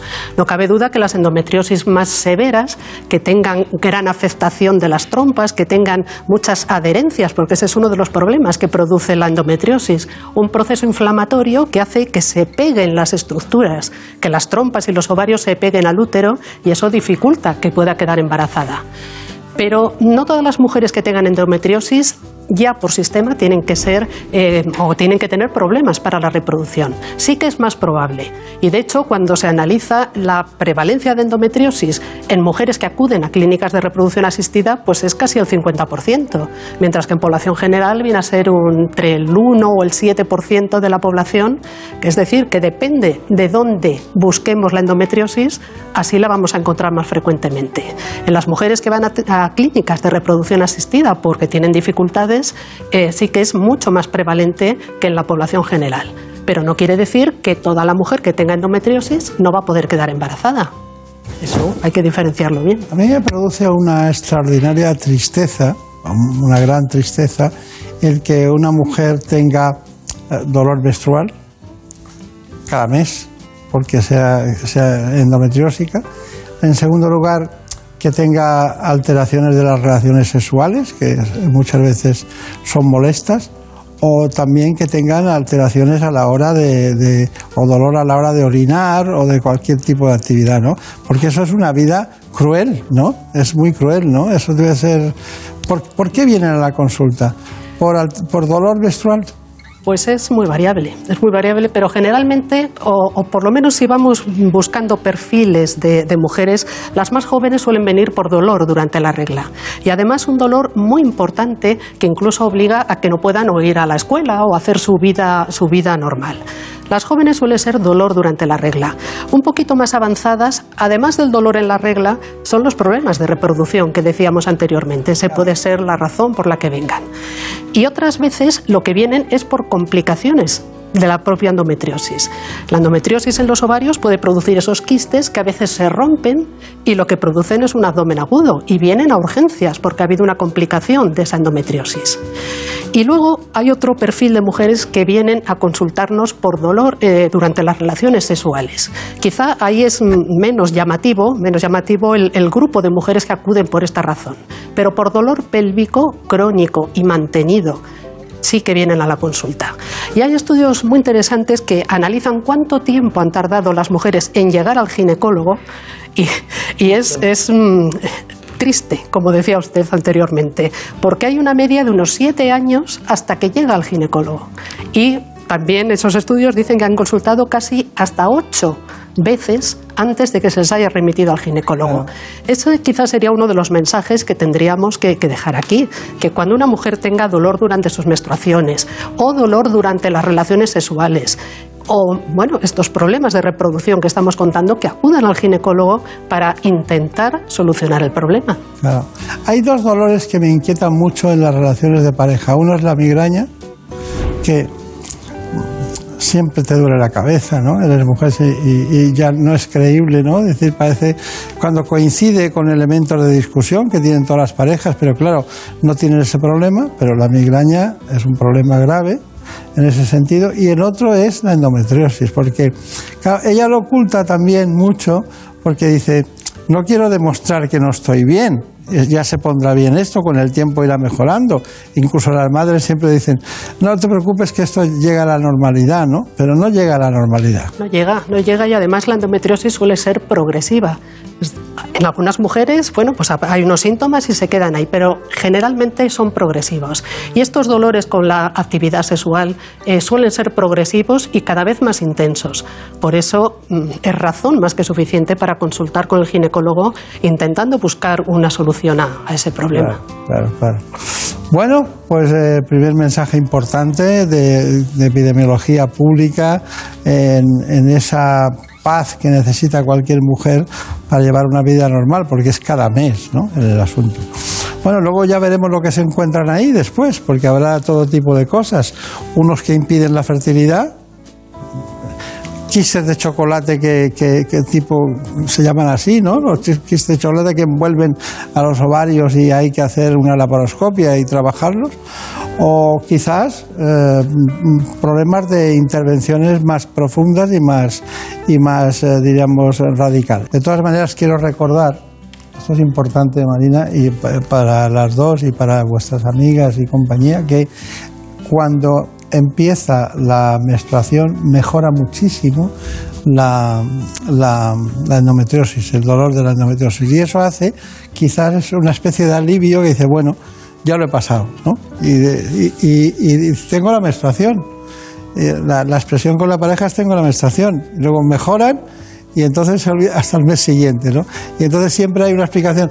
Es que Pepita, Carmen, Manolita, no sé qué, cuando tiene la menstruación siempre le duele, ¿no? Y luego se le quita. Entonces eso yo creo que influye en alargar el proceso de ir al- a buscar un buen diagnóstico, ¿no? Digo yo, puede ser. Sí, es- en algunos casos sí, pero hay también mujeres que tienen dolor pélvico crónico, es decir, todo el tiempo, todo Ah, claro. el tiempo están con dolor y, y eso es realmente mm, dificultoso para hacer una vida normal y empeora de clara manera la calidad de vida de estas mujeres. Tendría usted que escribir un libro de dolor pélvico crónico, porque hay, pues yo calculo que unas 30 causas de dolor pélvico crónico, y no es solo esta, ¿no? Y ver qué hay que hacer en cada caso, ¿no? Es difícil. Y no nos forman para este tipo de patologías multidisciplinares, ¿no? Así es. Pero hay un binomio que a mí, yo siempre hablo de binomios en medicina, de cuando concurren dos circunstancias, menopausia y endometriosis. ¿Qué me dice? Pues que es muy buena asociación, porque cuando llega la menopausia eh, deja de producirse ese estímulo hormonal que es lo que altera a la endometriosis. La endometriosis es un tejido mm, que responde a las hormonas.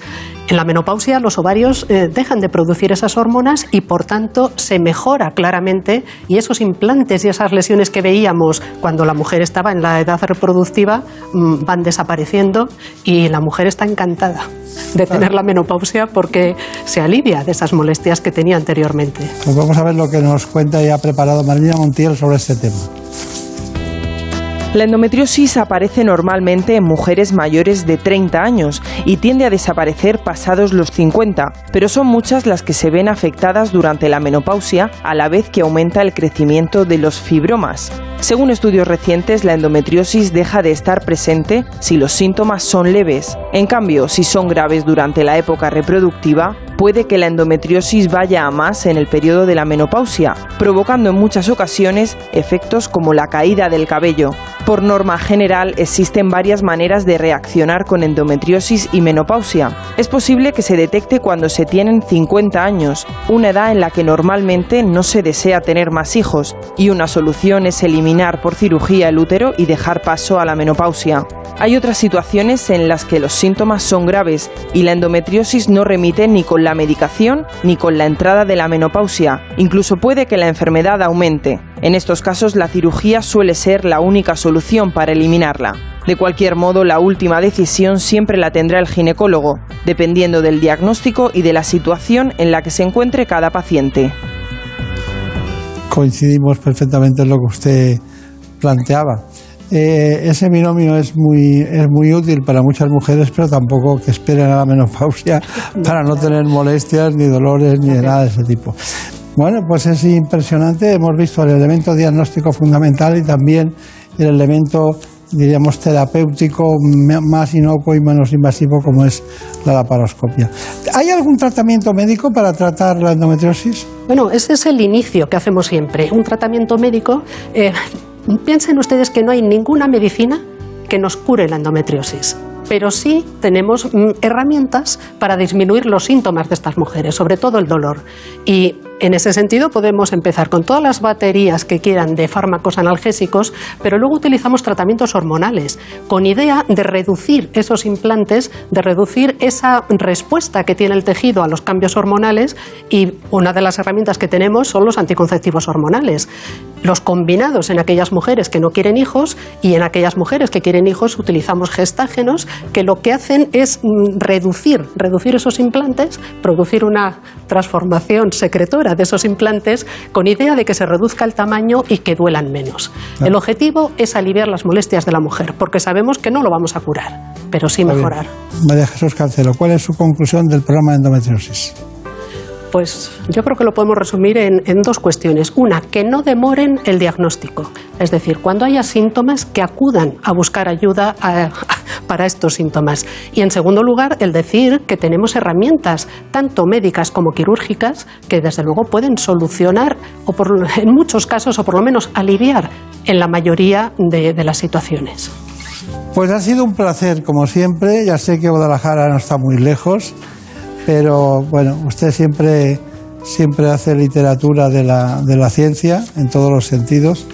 Y me gustaría, por favor, deje de ser vicepresidenta de la, de la Sociedad Española de Ginecología, que llevo ya 10 años empeñado que sea presidenta. A ver qué pasa. Ya me dirá lo que tengo que hacer, porque voto solo hay uno. ¿eh? Muchas gracias por la confianza. Gracias. Hasta pronto. Gracias. En buenas manos. El programa de salud de Onda Cero. Dirige y presenta el doctor Bartolomé Beltrán. ¿Conoces la relación entre cuidar de tu hogar y cuidar de ti? En Murprotec sabemos que cuando eliminamos las humedades de forma definitiva de tu hogar estamos cuidando de ti y de tu familia. Una vivienda libre de humedades es sana y segura. Llámanos al 930 1130 o accede en murprotec.es. Cuidando de tu hogar, cuidamos de ti. Como el perro y el gato, un programa educativo, solidario y muy divertido. Gracias, Taboada, me parece fantástico. Pues mira, a partir de hoy a todos los ganadores de alguno de los concursos se incluirá esta Pues mira. selecta chapa, tío. Yo me voy a poner Recuerda una ir a ahora la mismo. calle con bolsita. Claro. A recoger las caquitas y no te manches las manitas. No me estáis cer- Para que no te manches las manitas.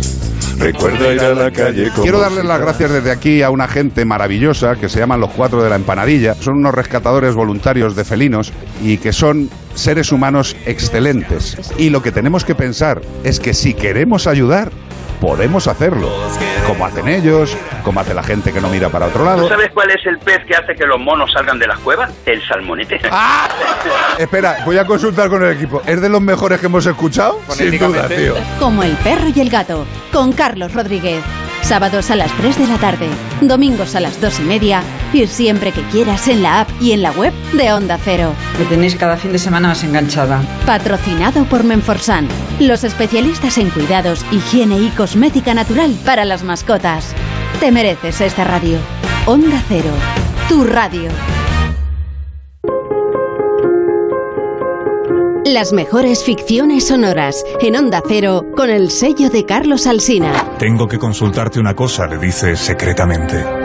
Sé que debemos sacrificarlo todo por la causa, pero a veces se le presenta a uno un caso de conciencia difícil de resolver.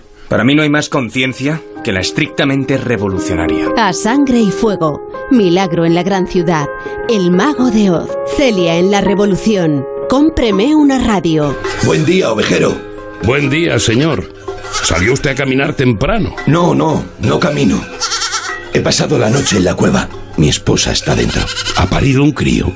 Moreno y menudo. Mm, el parto es una experiencia dura. Revive donde y cuando quieras las mejores ficciones sonoras de la radio creadas por Carlos Alsina. En la web y en la app de Onda Cero. Tenga vuestra merced a bien, mi señor Don Quijote, darme el gobierno de la ínsula que en esta rigurosa pendencia se ha ganado. Advertid, hermano Sancho, que esta aventura y las semejantes a esta no son aventuras de ínsulas, sino de encrucijadas. Te mereces esta radio. Onda Cero, tu radio. Chuso García Bragado, el atleta madrileño, marcha hacia sus octavos Juegos. Ya es el deportista español con más participaciones olímpicas. En los Juegos Olímpicos de Tokio 2020, que se celebrarán en 2021, se convertirá en el atleta con más participaciones de la historia en los Juegos Olímpicos. El legendario Chuso, tras una larga carrera como marchador, se pondrá su último dorsal en Tokio, despidiéndose del atletismo y del deporte. Deportistas que nos demuestran que con esfuerzo y dedicación todo es posible. Escucha cada noche las grandes voces del deporte en el Transistor, con José Ramón de la Morena. Más de uno lo tiene todo. Información imparcial, debates plurales, entrevistas que marcan la actualidad. También tiene entretenimiento y cercanía. Los humoristas más valorados. Pero además tiene algo que el resto no tiene. Tiene ingenio y creatividad, sorpresa e innovación.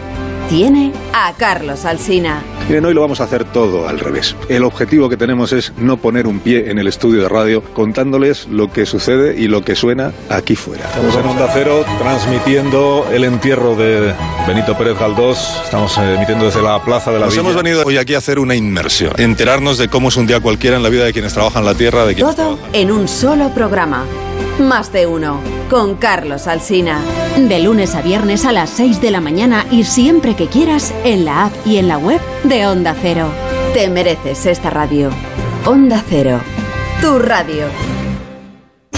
La Rosa de los Vientos. Historia y misterio en las madrugadas de los fines de semana. Un objeto no identificado de procedencia desconocida. Cientos de testigos. Sin embargo, se echó por encima un manto de secreto. Hay un caso que es el que se conoce como las brujas de Sanosit. Encontramos una historia fascinante en Tel Aviv, un barrio que tenía origen en los templarios. La Rosa de los Vientos con Bruno Cardeñosa. Ahora, sábados y domingos a la una de la madrugada y cuando quieras en la y en la web de Onda Cero. Te mereces esta radio. Onda Cero, tu radio. Si te gusta participar, escuchar buena música, conocer novedades y curiosidades de cine o videojuegos y sobre todo, si quieres que tus madrugadas sean muy entretenidas, escucha No Sonoras. ¿Qué pedimos en el Ultramarinos? ¿Qué protegerías en un búnker? ¿Qué guardarías en él? Y también tenemos un Come Cocos, una canción muy famosa que suena al revés. Hoy es fácil, vengo generosa. Es inevitable hablar de pesadilla antes de Navidad en esta sección. Yo diría que casi obligado. ¿Cómo te has quedado, querida Gemma Ruiz, con esta versión tan suavita? Ya sabes que yo necesito café del bueno y cuando me lo pones te lo agradezco porque ya una llega a las 4 de la madrugada de otra manera. Café sonoro en el Long Sonoras de Onda Cero. No Sonoras con José Luis Salas. De lunes a miércoles a la una y media de la madrugada. Jueves y viernes a las 3 y siempre que quieras en la app y en la web de Onda Cero. Te mereces esta radio. Onda Cero, tu radio. No sonoras.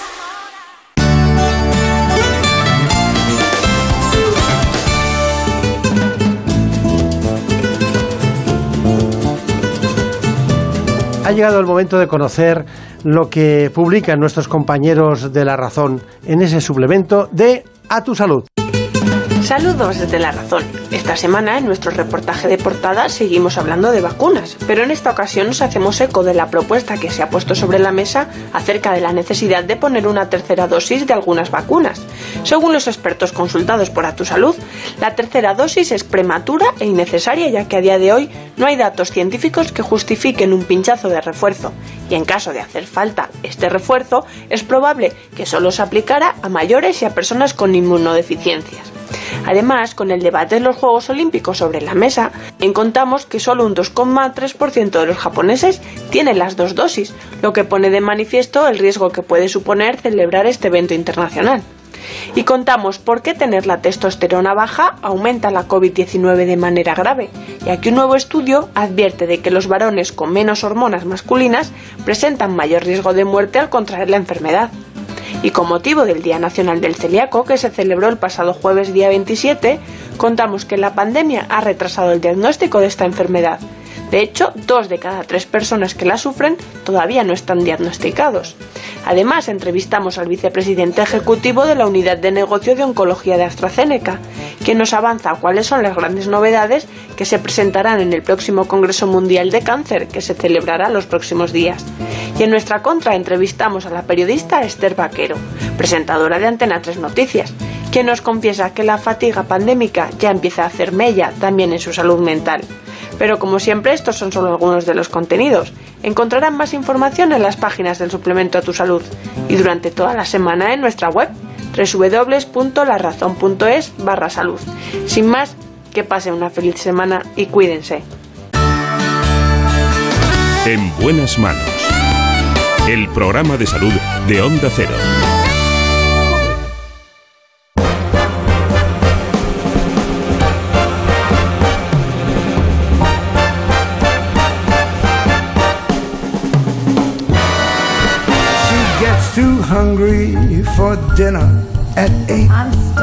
Y nos vamos ahora con los hombres. Cambiamos absolutamente de asunto y de tema. Lo hacemos con el doctor Javier Romero Otero. Es jefe del servicio de urología del HM Hospitales en Madrid y también en Montepríncipe y en la Puerta del Sur. ¿Cómo no? Sin olvidar San Chinarro. Es el director médico de Rock Clinic.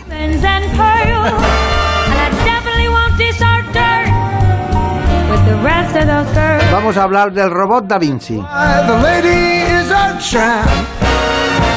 love the free, fresh wind in my hair. Life without care. Oh, I'm so broke. It's oak. I hate California. It's Les situamos de momento con esta información que tiene las coordenadas de este espacio.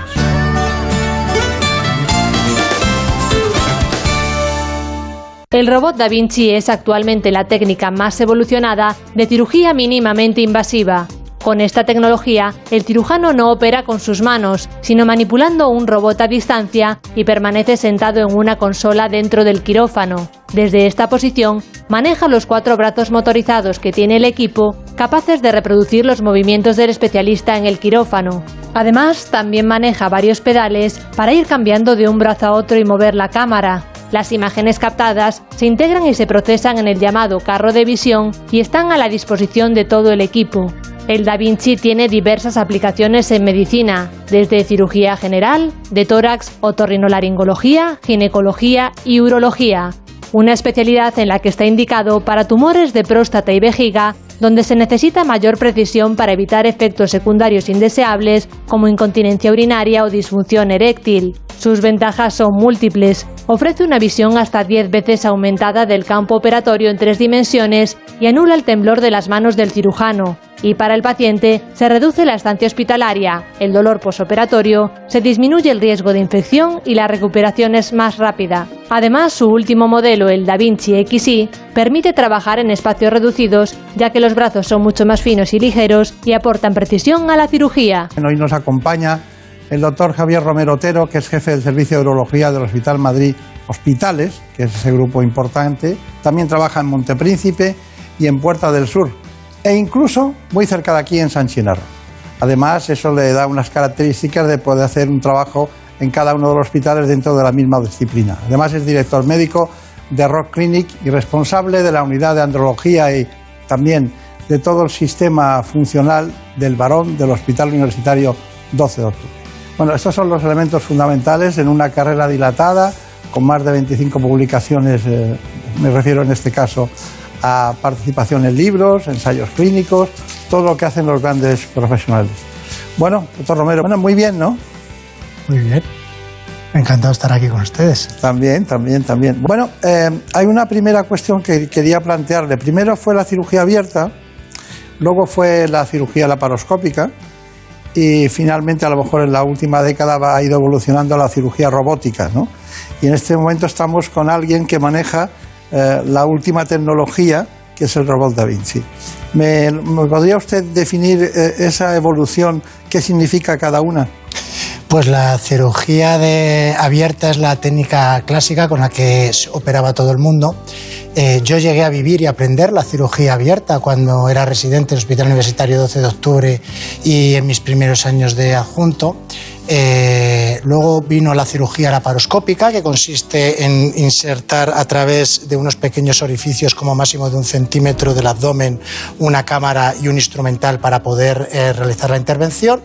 Eh, la cirugía laparoscópica es manual, de modo que todavía mantenía, conservaba mucho de artesanal del tiempo quirúrgico y eh, con el desarrollo de la cirugía laparoscópica al mismo tiempo se estaba intentando desarrollar un sistema robótico para operar eh, para que cuando hubiese un caso de guerra eh, se pudiese operar desde una consola a distancia a los pacientes en el campo de batalla sin trasladar los equipos médicos y a los cirujanos. Eh, la laparoscopia le dio la plataforma perfecta para poder hacer un desarrollo robótico que con la cirugía abierta no era posible y eh, la llegada de la cirugía laparoscópica propició y fue el paso para poder hacer la cirugía robótica que conocemos hoy en día y que se está extendiendo en todo el mundo y que está en parte eh, haciendo que desaparezca mucha de la cirugía laparoscópica, igual que ha quedado eh, muy atrás mucha de la cirugía abierta. Claro. A muchos expertos en cirugía laparoscópica eh, parecía que les robaban la cartera o les robaban algo cuando eh, decían, no, me voy a operar por el robot Da Vinci, ¿no? Cuando se iniciaba, ¿no? Porque ellos tenían una, absoluta seguridad en la laparoscópica, pero nació el Da Vinci y cambió. Eh, luego hablaremos de esas qué ventajas tiene uno y qué ventajas tiene otro, porque hay grandes cirujanos urológicos que trabajan con laparoscopia y, y les va muy bien en muchas, en muchas patologías. Bien, pero si usted se encuentra, un- un- una persona se encuentra con un cirujano que lleva 25 años haciendo cirugía abierta y se encuentra con alguien que lleva dos años haciendo robot Da Vinci, ¿qué le aconsejamos? ¿Con quién se opera? Eh, yo, eh, yo y los datos que existen en la literatura dicen que lo que hay que elegir es a un buen cirujano. Lo importante es el cirujano. ¿Es imprescindible un robot o una buena laparoscopia para tener unos buenos resultados? No. Lo importante es tener un buen cirujano. Un buen cirujano abierto es capaz de obtener los mismos resultados que un cirujano laparoscópico que un buen cirujano robótico. Lo que ocurre es que la robótica ayuda a, lo a la mayoría de los cirujanos a obtener esos resultados buenos.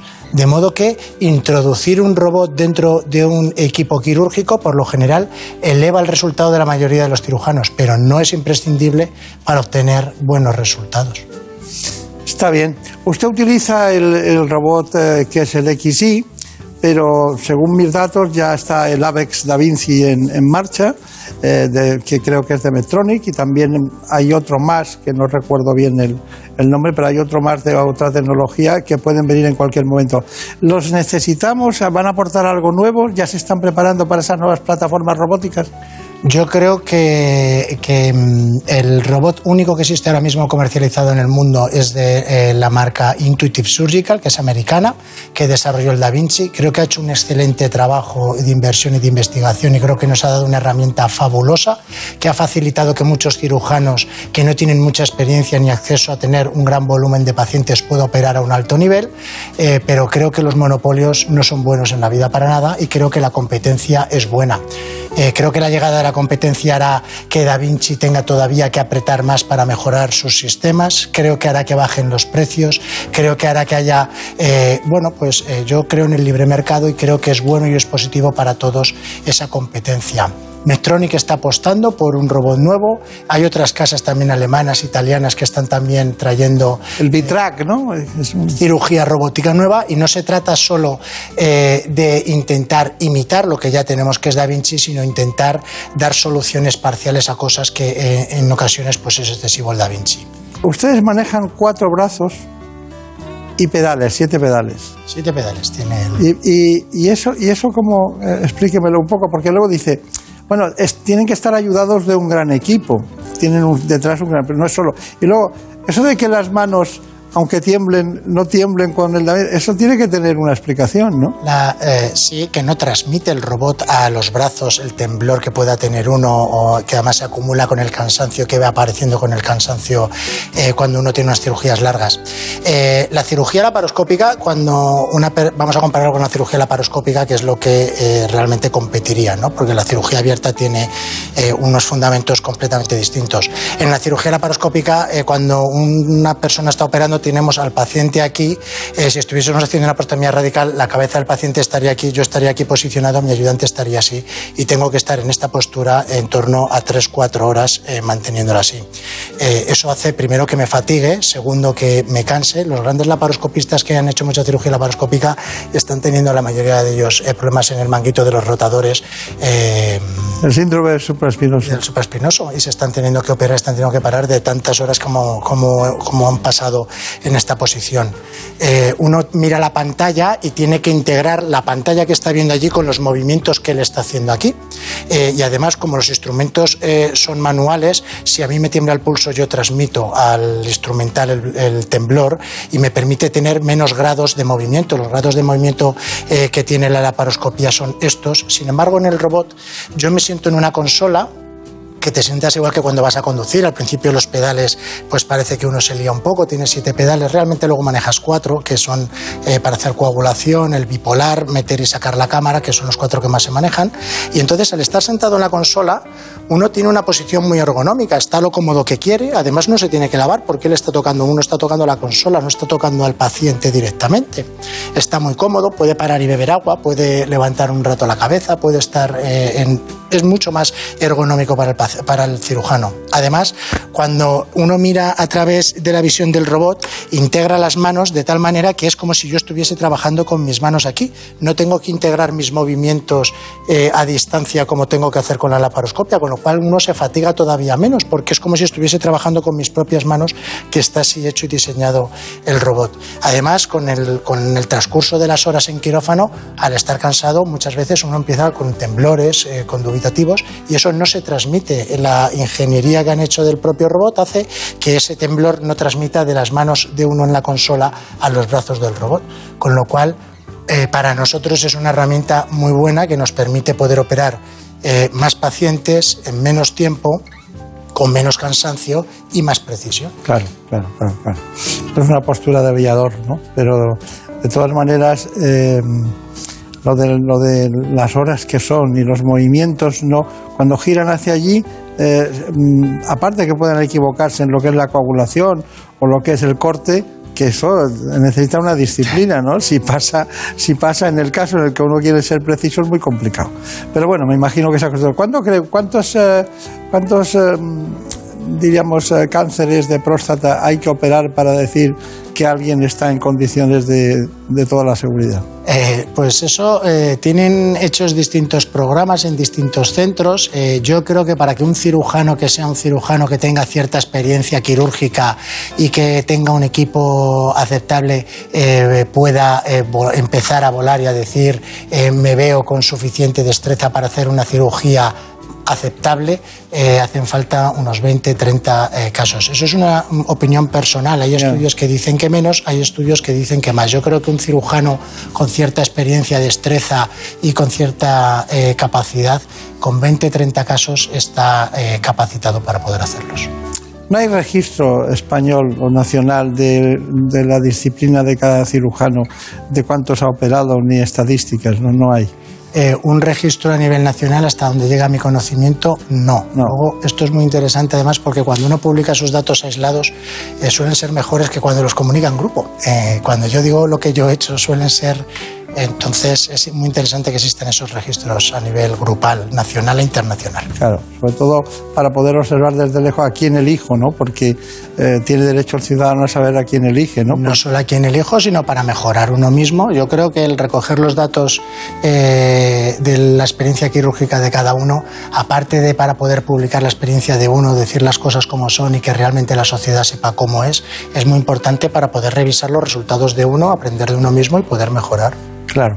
Antes de adentrarnos en el cáncer de próstata, veamos cuáles son los trastornos más comunes que se producen dentro del ámbito de lo que es la próstata, la glándula prostática. La próstata es una glándula masculina del tamaño de una nuez situada debajo de la vejiga y atravesada por la uretra. Su función principal es producir el líquido seminal que transporta a los espermatozoides durante la eyaculación. Entre los posibles trastornos de esta glándula están la prostatitis, una inflamación que puede estar asociada o no a una infección bacteriana, la hiperplasia benigna, que es un aumento del tamaño de la glándula y aparece sobre todo en varones de edad avanzada, cuyo principal síntoma es la necesidad de orinar con frecuencia. Y por último, el crecimiento maligno o cáncer de próstata, que con 35.000 diagnosticados al año es el tumor más frecuente en hombres. Bueno, eh, se ha incorporado Marina Montiel, que es la que estuvo pendiente de sus, de sus operaciones y ha estado con usted en algunas cuan- cuantas ocasiones.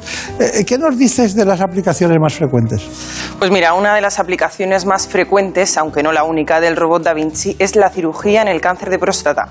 El doctor Romero Otero nos explica en la antesala de su quirófano la importancia del proceso de preparación en un caso real. Vamos a operar a un paciente varón de 68 años de edad, el cual en una revisión rutinaria, a raíz de un PSA, el antígeno prostático, eh, lo tenía elevado en un nivel de 6,2, eh, con un tacto rectal normal. Nos llevó a hacerle una resonancia nuclear magnética. La resonancia nuclear magnética identifica dos lesiones sospechosas de tumor, una en cara anterior y otra en eh, cara posterior prostática derecha. Le hicimos eh, subsecuentemente una biopsia de fusión.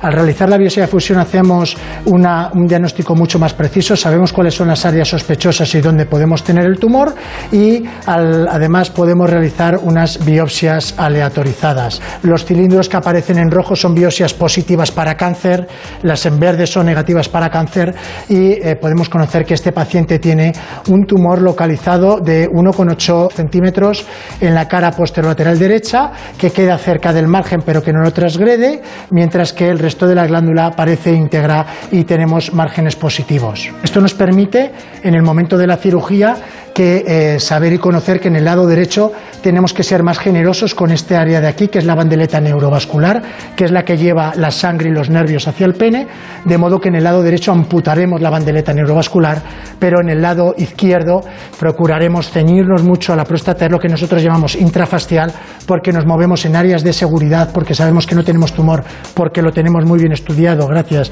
a estas biopsias de fusión y con ello conseguiremos, intentaremos que el paciente consiga, después de la cirugía, curarse del cáncer y que mantenga una buena función miccional, es decir, que no tenga incontinencia y que mantenga una muy buena función sexual.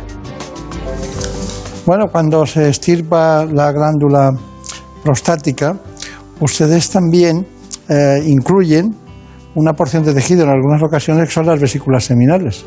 Las vesículas seminales se incluyen siempre, en la, en- se intenta incluir siempre en su totalidad en la glándula prostática. ¿Cuál es el motivo? El motivo es que es... ¿Es anatómico solo? No, es eh, oncológico también porque el estadio 3B es cuando hay una infiltración tumoral hacia las vesículas seminales y lo que intentamos es estirpar todas las zonas donde puede haber una extensión del tumor. Este paciente que ha operado usted con esa edad, 54 he oído, creo, eh, es joven para tener cáncer de próstata, ¿no? Aunque, aunque empiece, pueda tener cáncer de próstata una persona de 45, pero el pico, según mis datos, son de 70 años, ¿no? Eh, mm, para que la gente lo entienda, hay una correlación de padecer cáncer de próstata eh, que va eh, década por porcentaje. 50 años, 50%, 60 años, 60%. Es la regla mnemotécnica, pero que no falla, ¿eh? Es, eh, entonces, y lo que pasa es que eh, a partir de los 75 años eh, no operamos prácticamente a ningún paciente, porque para que un paciente lo llevemos a quirófano con intención curativa ha de tener una esperanza de edad superior a 10 años, con lo cual nuestro rango de cirugía suele ir entre 45 y 75 años, pero siempre acercándonos más hacia los 70. Aquí tendría poco trabajo porque es un equipo muy joven. Eh, todos. Bueno, eh, la destreza es importante, ¿no? Es muy importante, pero también está ayudado por un equipo, ¿no?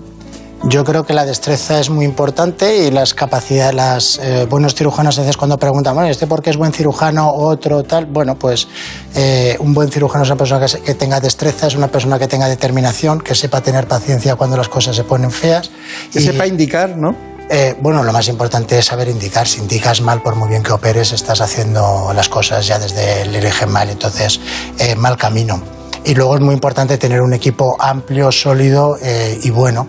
Nosotros ahora en HM Hospitales, eh, para mí es un placer estar eh, al cargo de todos los hospitales, aunque tenemos la cirugía robótica centralizada en San Chinarro, pero tenemos ahí el centro Clara Campal oncológico, tenemos un grupo grande de cirugía, no solo pero yo robótico, sino que tengo conmigo otras cinco personas que hacen cirugía robótica, que tienen una amplia experiencia. Además, cuando tenemos algún problema y hay que recurrir a la radioterapia, tenemos un servicio de radioterapia eh, muy potente, tenemos un servicio de oncología médica eh, con una larguísima experiencia, con Jesús García Donas al frente. En fin, yo creo que el equipo, eh, para que las cosas vayan bien, eh, tanto dentro del quirófano como fuera, es muy importante. Si alguien algún día viene con nosotros a operarse y ha visto este programa, verá que los enfermeros son siempre los mismos, son enfermeros. Mi enfermero tiene 61 años, se llama Antonio Campoy, lleva conmigo toda la vida. Eh, intento siempre replicar el mismo equipo, las mismas personas, para que tengamos experiencia, para que nos conozcamos el equipo y para que cada vez que empezamos eh, con una tarea, eh, pues sepamos todos cuál es nuestra misión y qué es lo que tenemos que hacer, que yo creo que es eh, la forma de llegar a buen término. Lo que tiene usted es muy buena edad, porque un cirujano tarda mucho en formarse, y como es joven, tiene mucho tiempo para que esa experiencia se pueda, la puedan disfrutar los pacientes, ¿no? Porque, claro, antes la- las, las nuevas tecnologías llegaban a los cirujanos tarde, cuando ya estaban acostumbrados a cirugías, diríamos la cirugía abierta, ¿no? Porque la primera operación que se hizo transatlántica fue una laparoscopia, o sea que ha pasado, ha pasado tiempo. Hacer una operación vía transatlántica también tiene, sus- tiene. tiene sus cosas. Bueno, ¿cuál es su conclusión? Mi conclusión es que cuando una persona tenga un cáncer de próstata, que vaya a un centro eh, donde haya gente que tenga eh, experiencia en el tratamiento del mismo y que elija un cirujano en el que confíe y que haga bien la técnica quirúrgica que haga. No tiene eh, nadie por qué volverse loco. Yo, robot, robot, robot. Yo creo que el robot ayuda a la mayoría de los cirujanos y yo desde luego creo que, es, que, a la mayoría de los cirujanos los mejora. Pero hay cirujanos, Alfredo Rodríguez Antolín, jefe de servicio en el 12 de octubre, es un excelentísimo cirujano abierto que a mí me operaría de próstata mañana mismo abierto porque tengo una confianza plena en él, he visto operar muchas veces y me parece un hombre eh, confiable al 100% y me parece que hace una cirugía magnífica. Entonces, no se trata tanto de la técnica, sino más bien del cirujano, aunque es cierto que el robot Da Vinci a un montón de cirujanos que no tienen tanta experiencia, no tienen eh, tanto talento natural, pues les ayuda a poder conseguir y competir en los resultados con estos cirujanos más talentosos o que tienen más experiencia en otros centros de gran volumen. Claro, claro. Bueno, ha sido muy interesante. Le agradezco mucho su, presencia, sobre todo porque hace como cuatro, cuatro o cinco años vi la primera intervención de Da Vinci, concretamente de la Fundación Puigvert, con el doctor Palou. Y también, también me llamó la atención que dentro de una, habitación se sentaba con un piloto y estaba manejando los brazos, los pedales y tal. Y, y usted hoy lo ha retratado ya de una manera más vanguardista, con un- una tecnología robótica de última generación. Así que mucha suerte. Mucha suerte. Aquí va a tener poco trabajo, aquí va a tener muy poco trabajo, porque son casi el 95% son mujeres y porque es el cáncer más frecuente en los hombres, el cáncer de próstata. Según datos de la SOM, cáncer de pulmón y cáncer de próstata son los que más tienen. Y muchos recuerdos a la familia Barca, ¿eh? mucha, mucha suerte. Muchísimas gracias eh, y enhorabuena por el programa y por la divulgación que hace tan excelente. Muchísimas gracias. Muchas gracias. En buenas manos. El programa de salud de Onda Cero. Dirige y presenta el doctor Bartolomé Beltrán. Por un beso tuyo, contigo me voy. No me lo pregunto, contigo me voy. Que se me fue del alma, contigo me voy. Yo me voy, yo me voy, yo me voy, yo me Después de haber oído al doctor Roy Piñeiro, David Fernández, María Jesús Cancelo y el doctor Javier Romero, nos vamos. Les recuerdo que este programa ha sido posible gracias a la realización de David Fernández y en la producción de Marta López Llorente. Si quieren ver en imágenes estos espacios, lo pueden hacer enseguida en la sexta. El programa es ¿Qué me pasa, doctor? A las 9 de la mañana. Compartimos realización y contenidos. como es de mi abrazar. Por un beso tuyo, contigo me voy. No juegues Hasta la semana que viene. Seguiremos, como siempre, hablando de salud. Por un beso tuyo, contigo me voy. No me lo pregunto, contigo me voy. Que se me fue del alma, contigo me voy. Yo me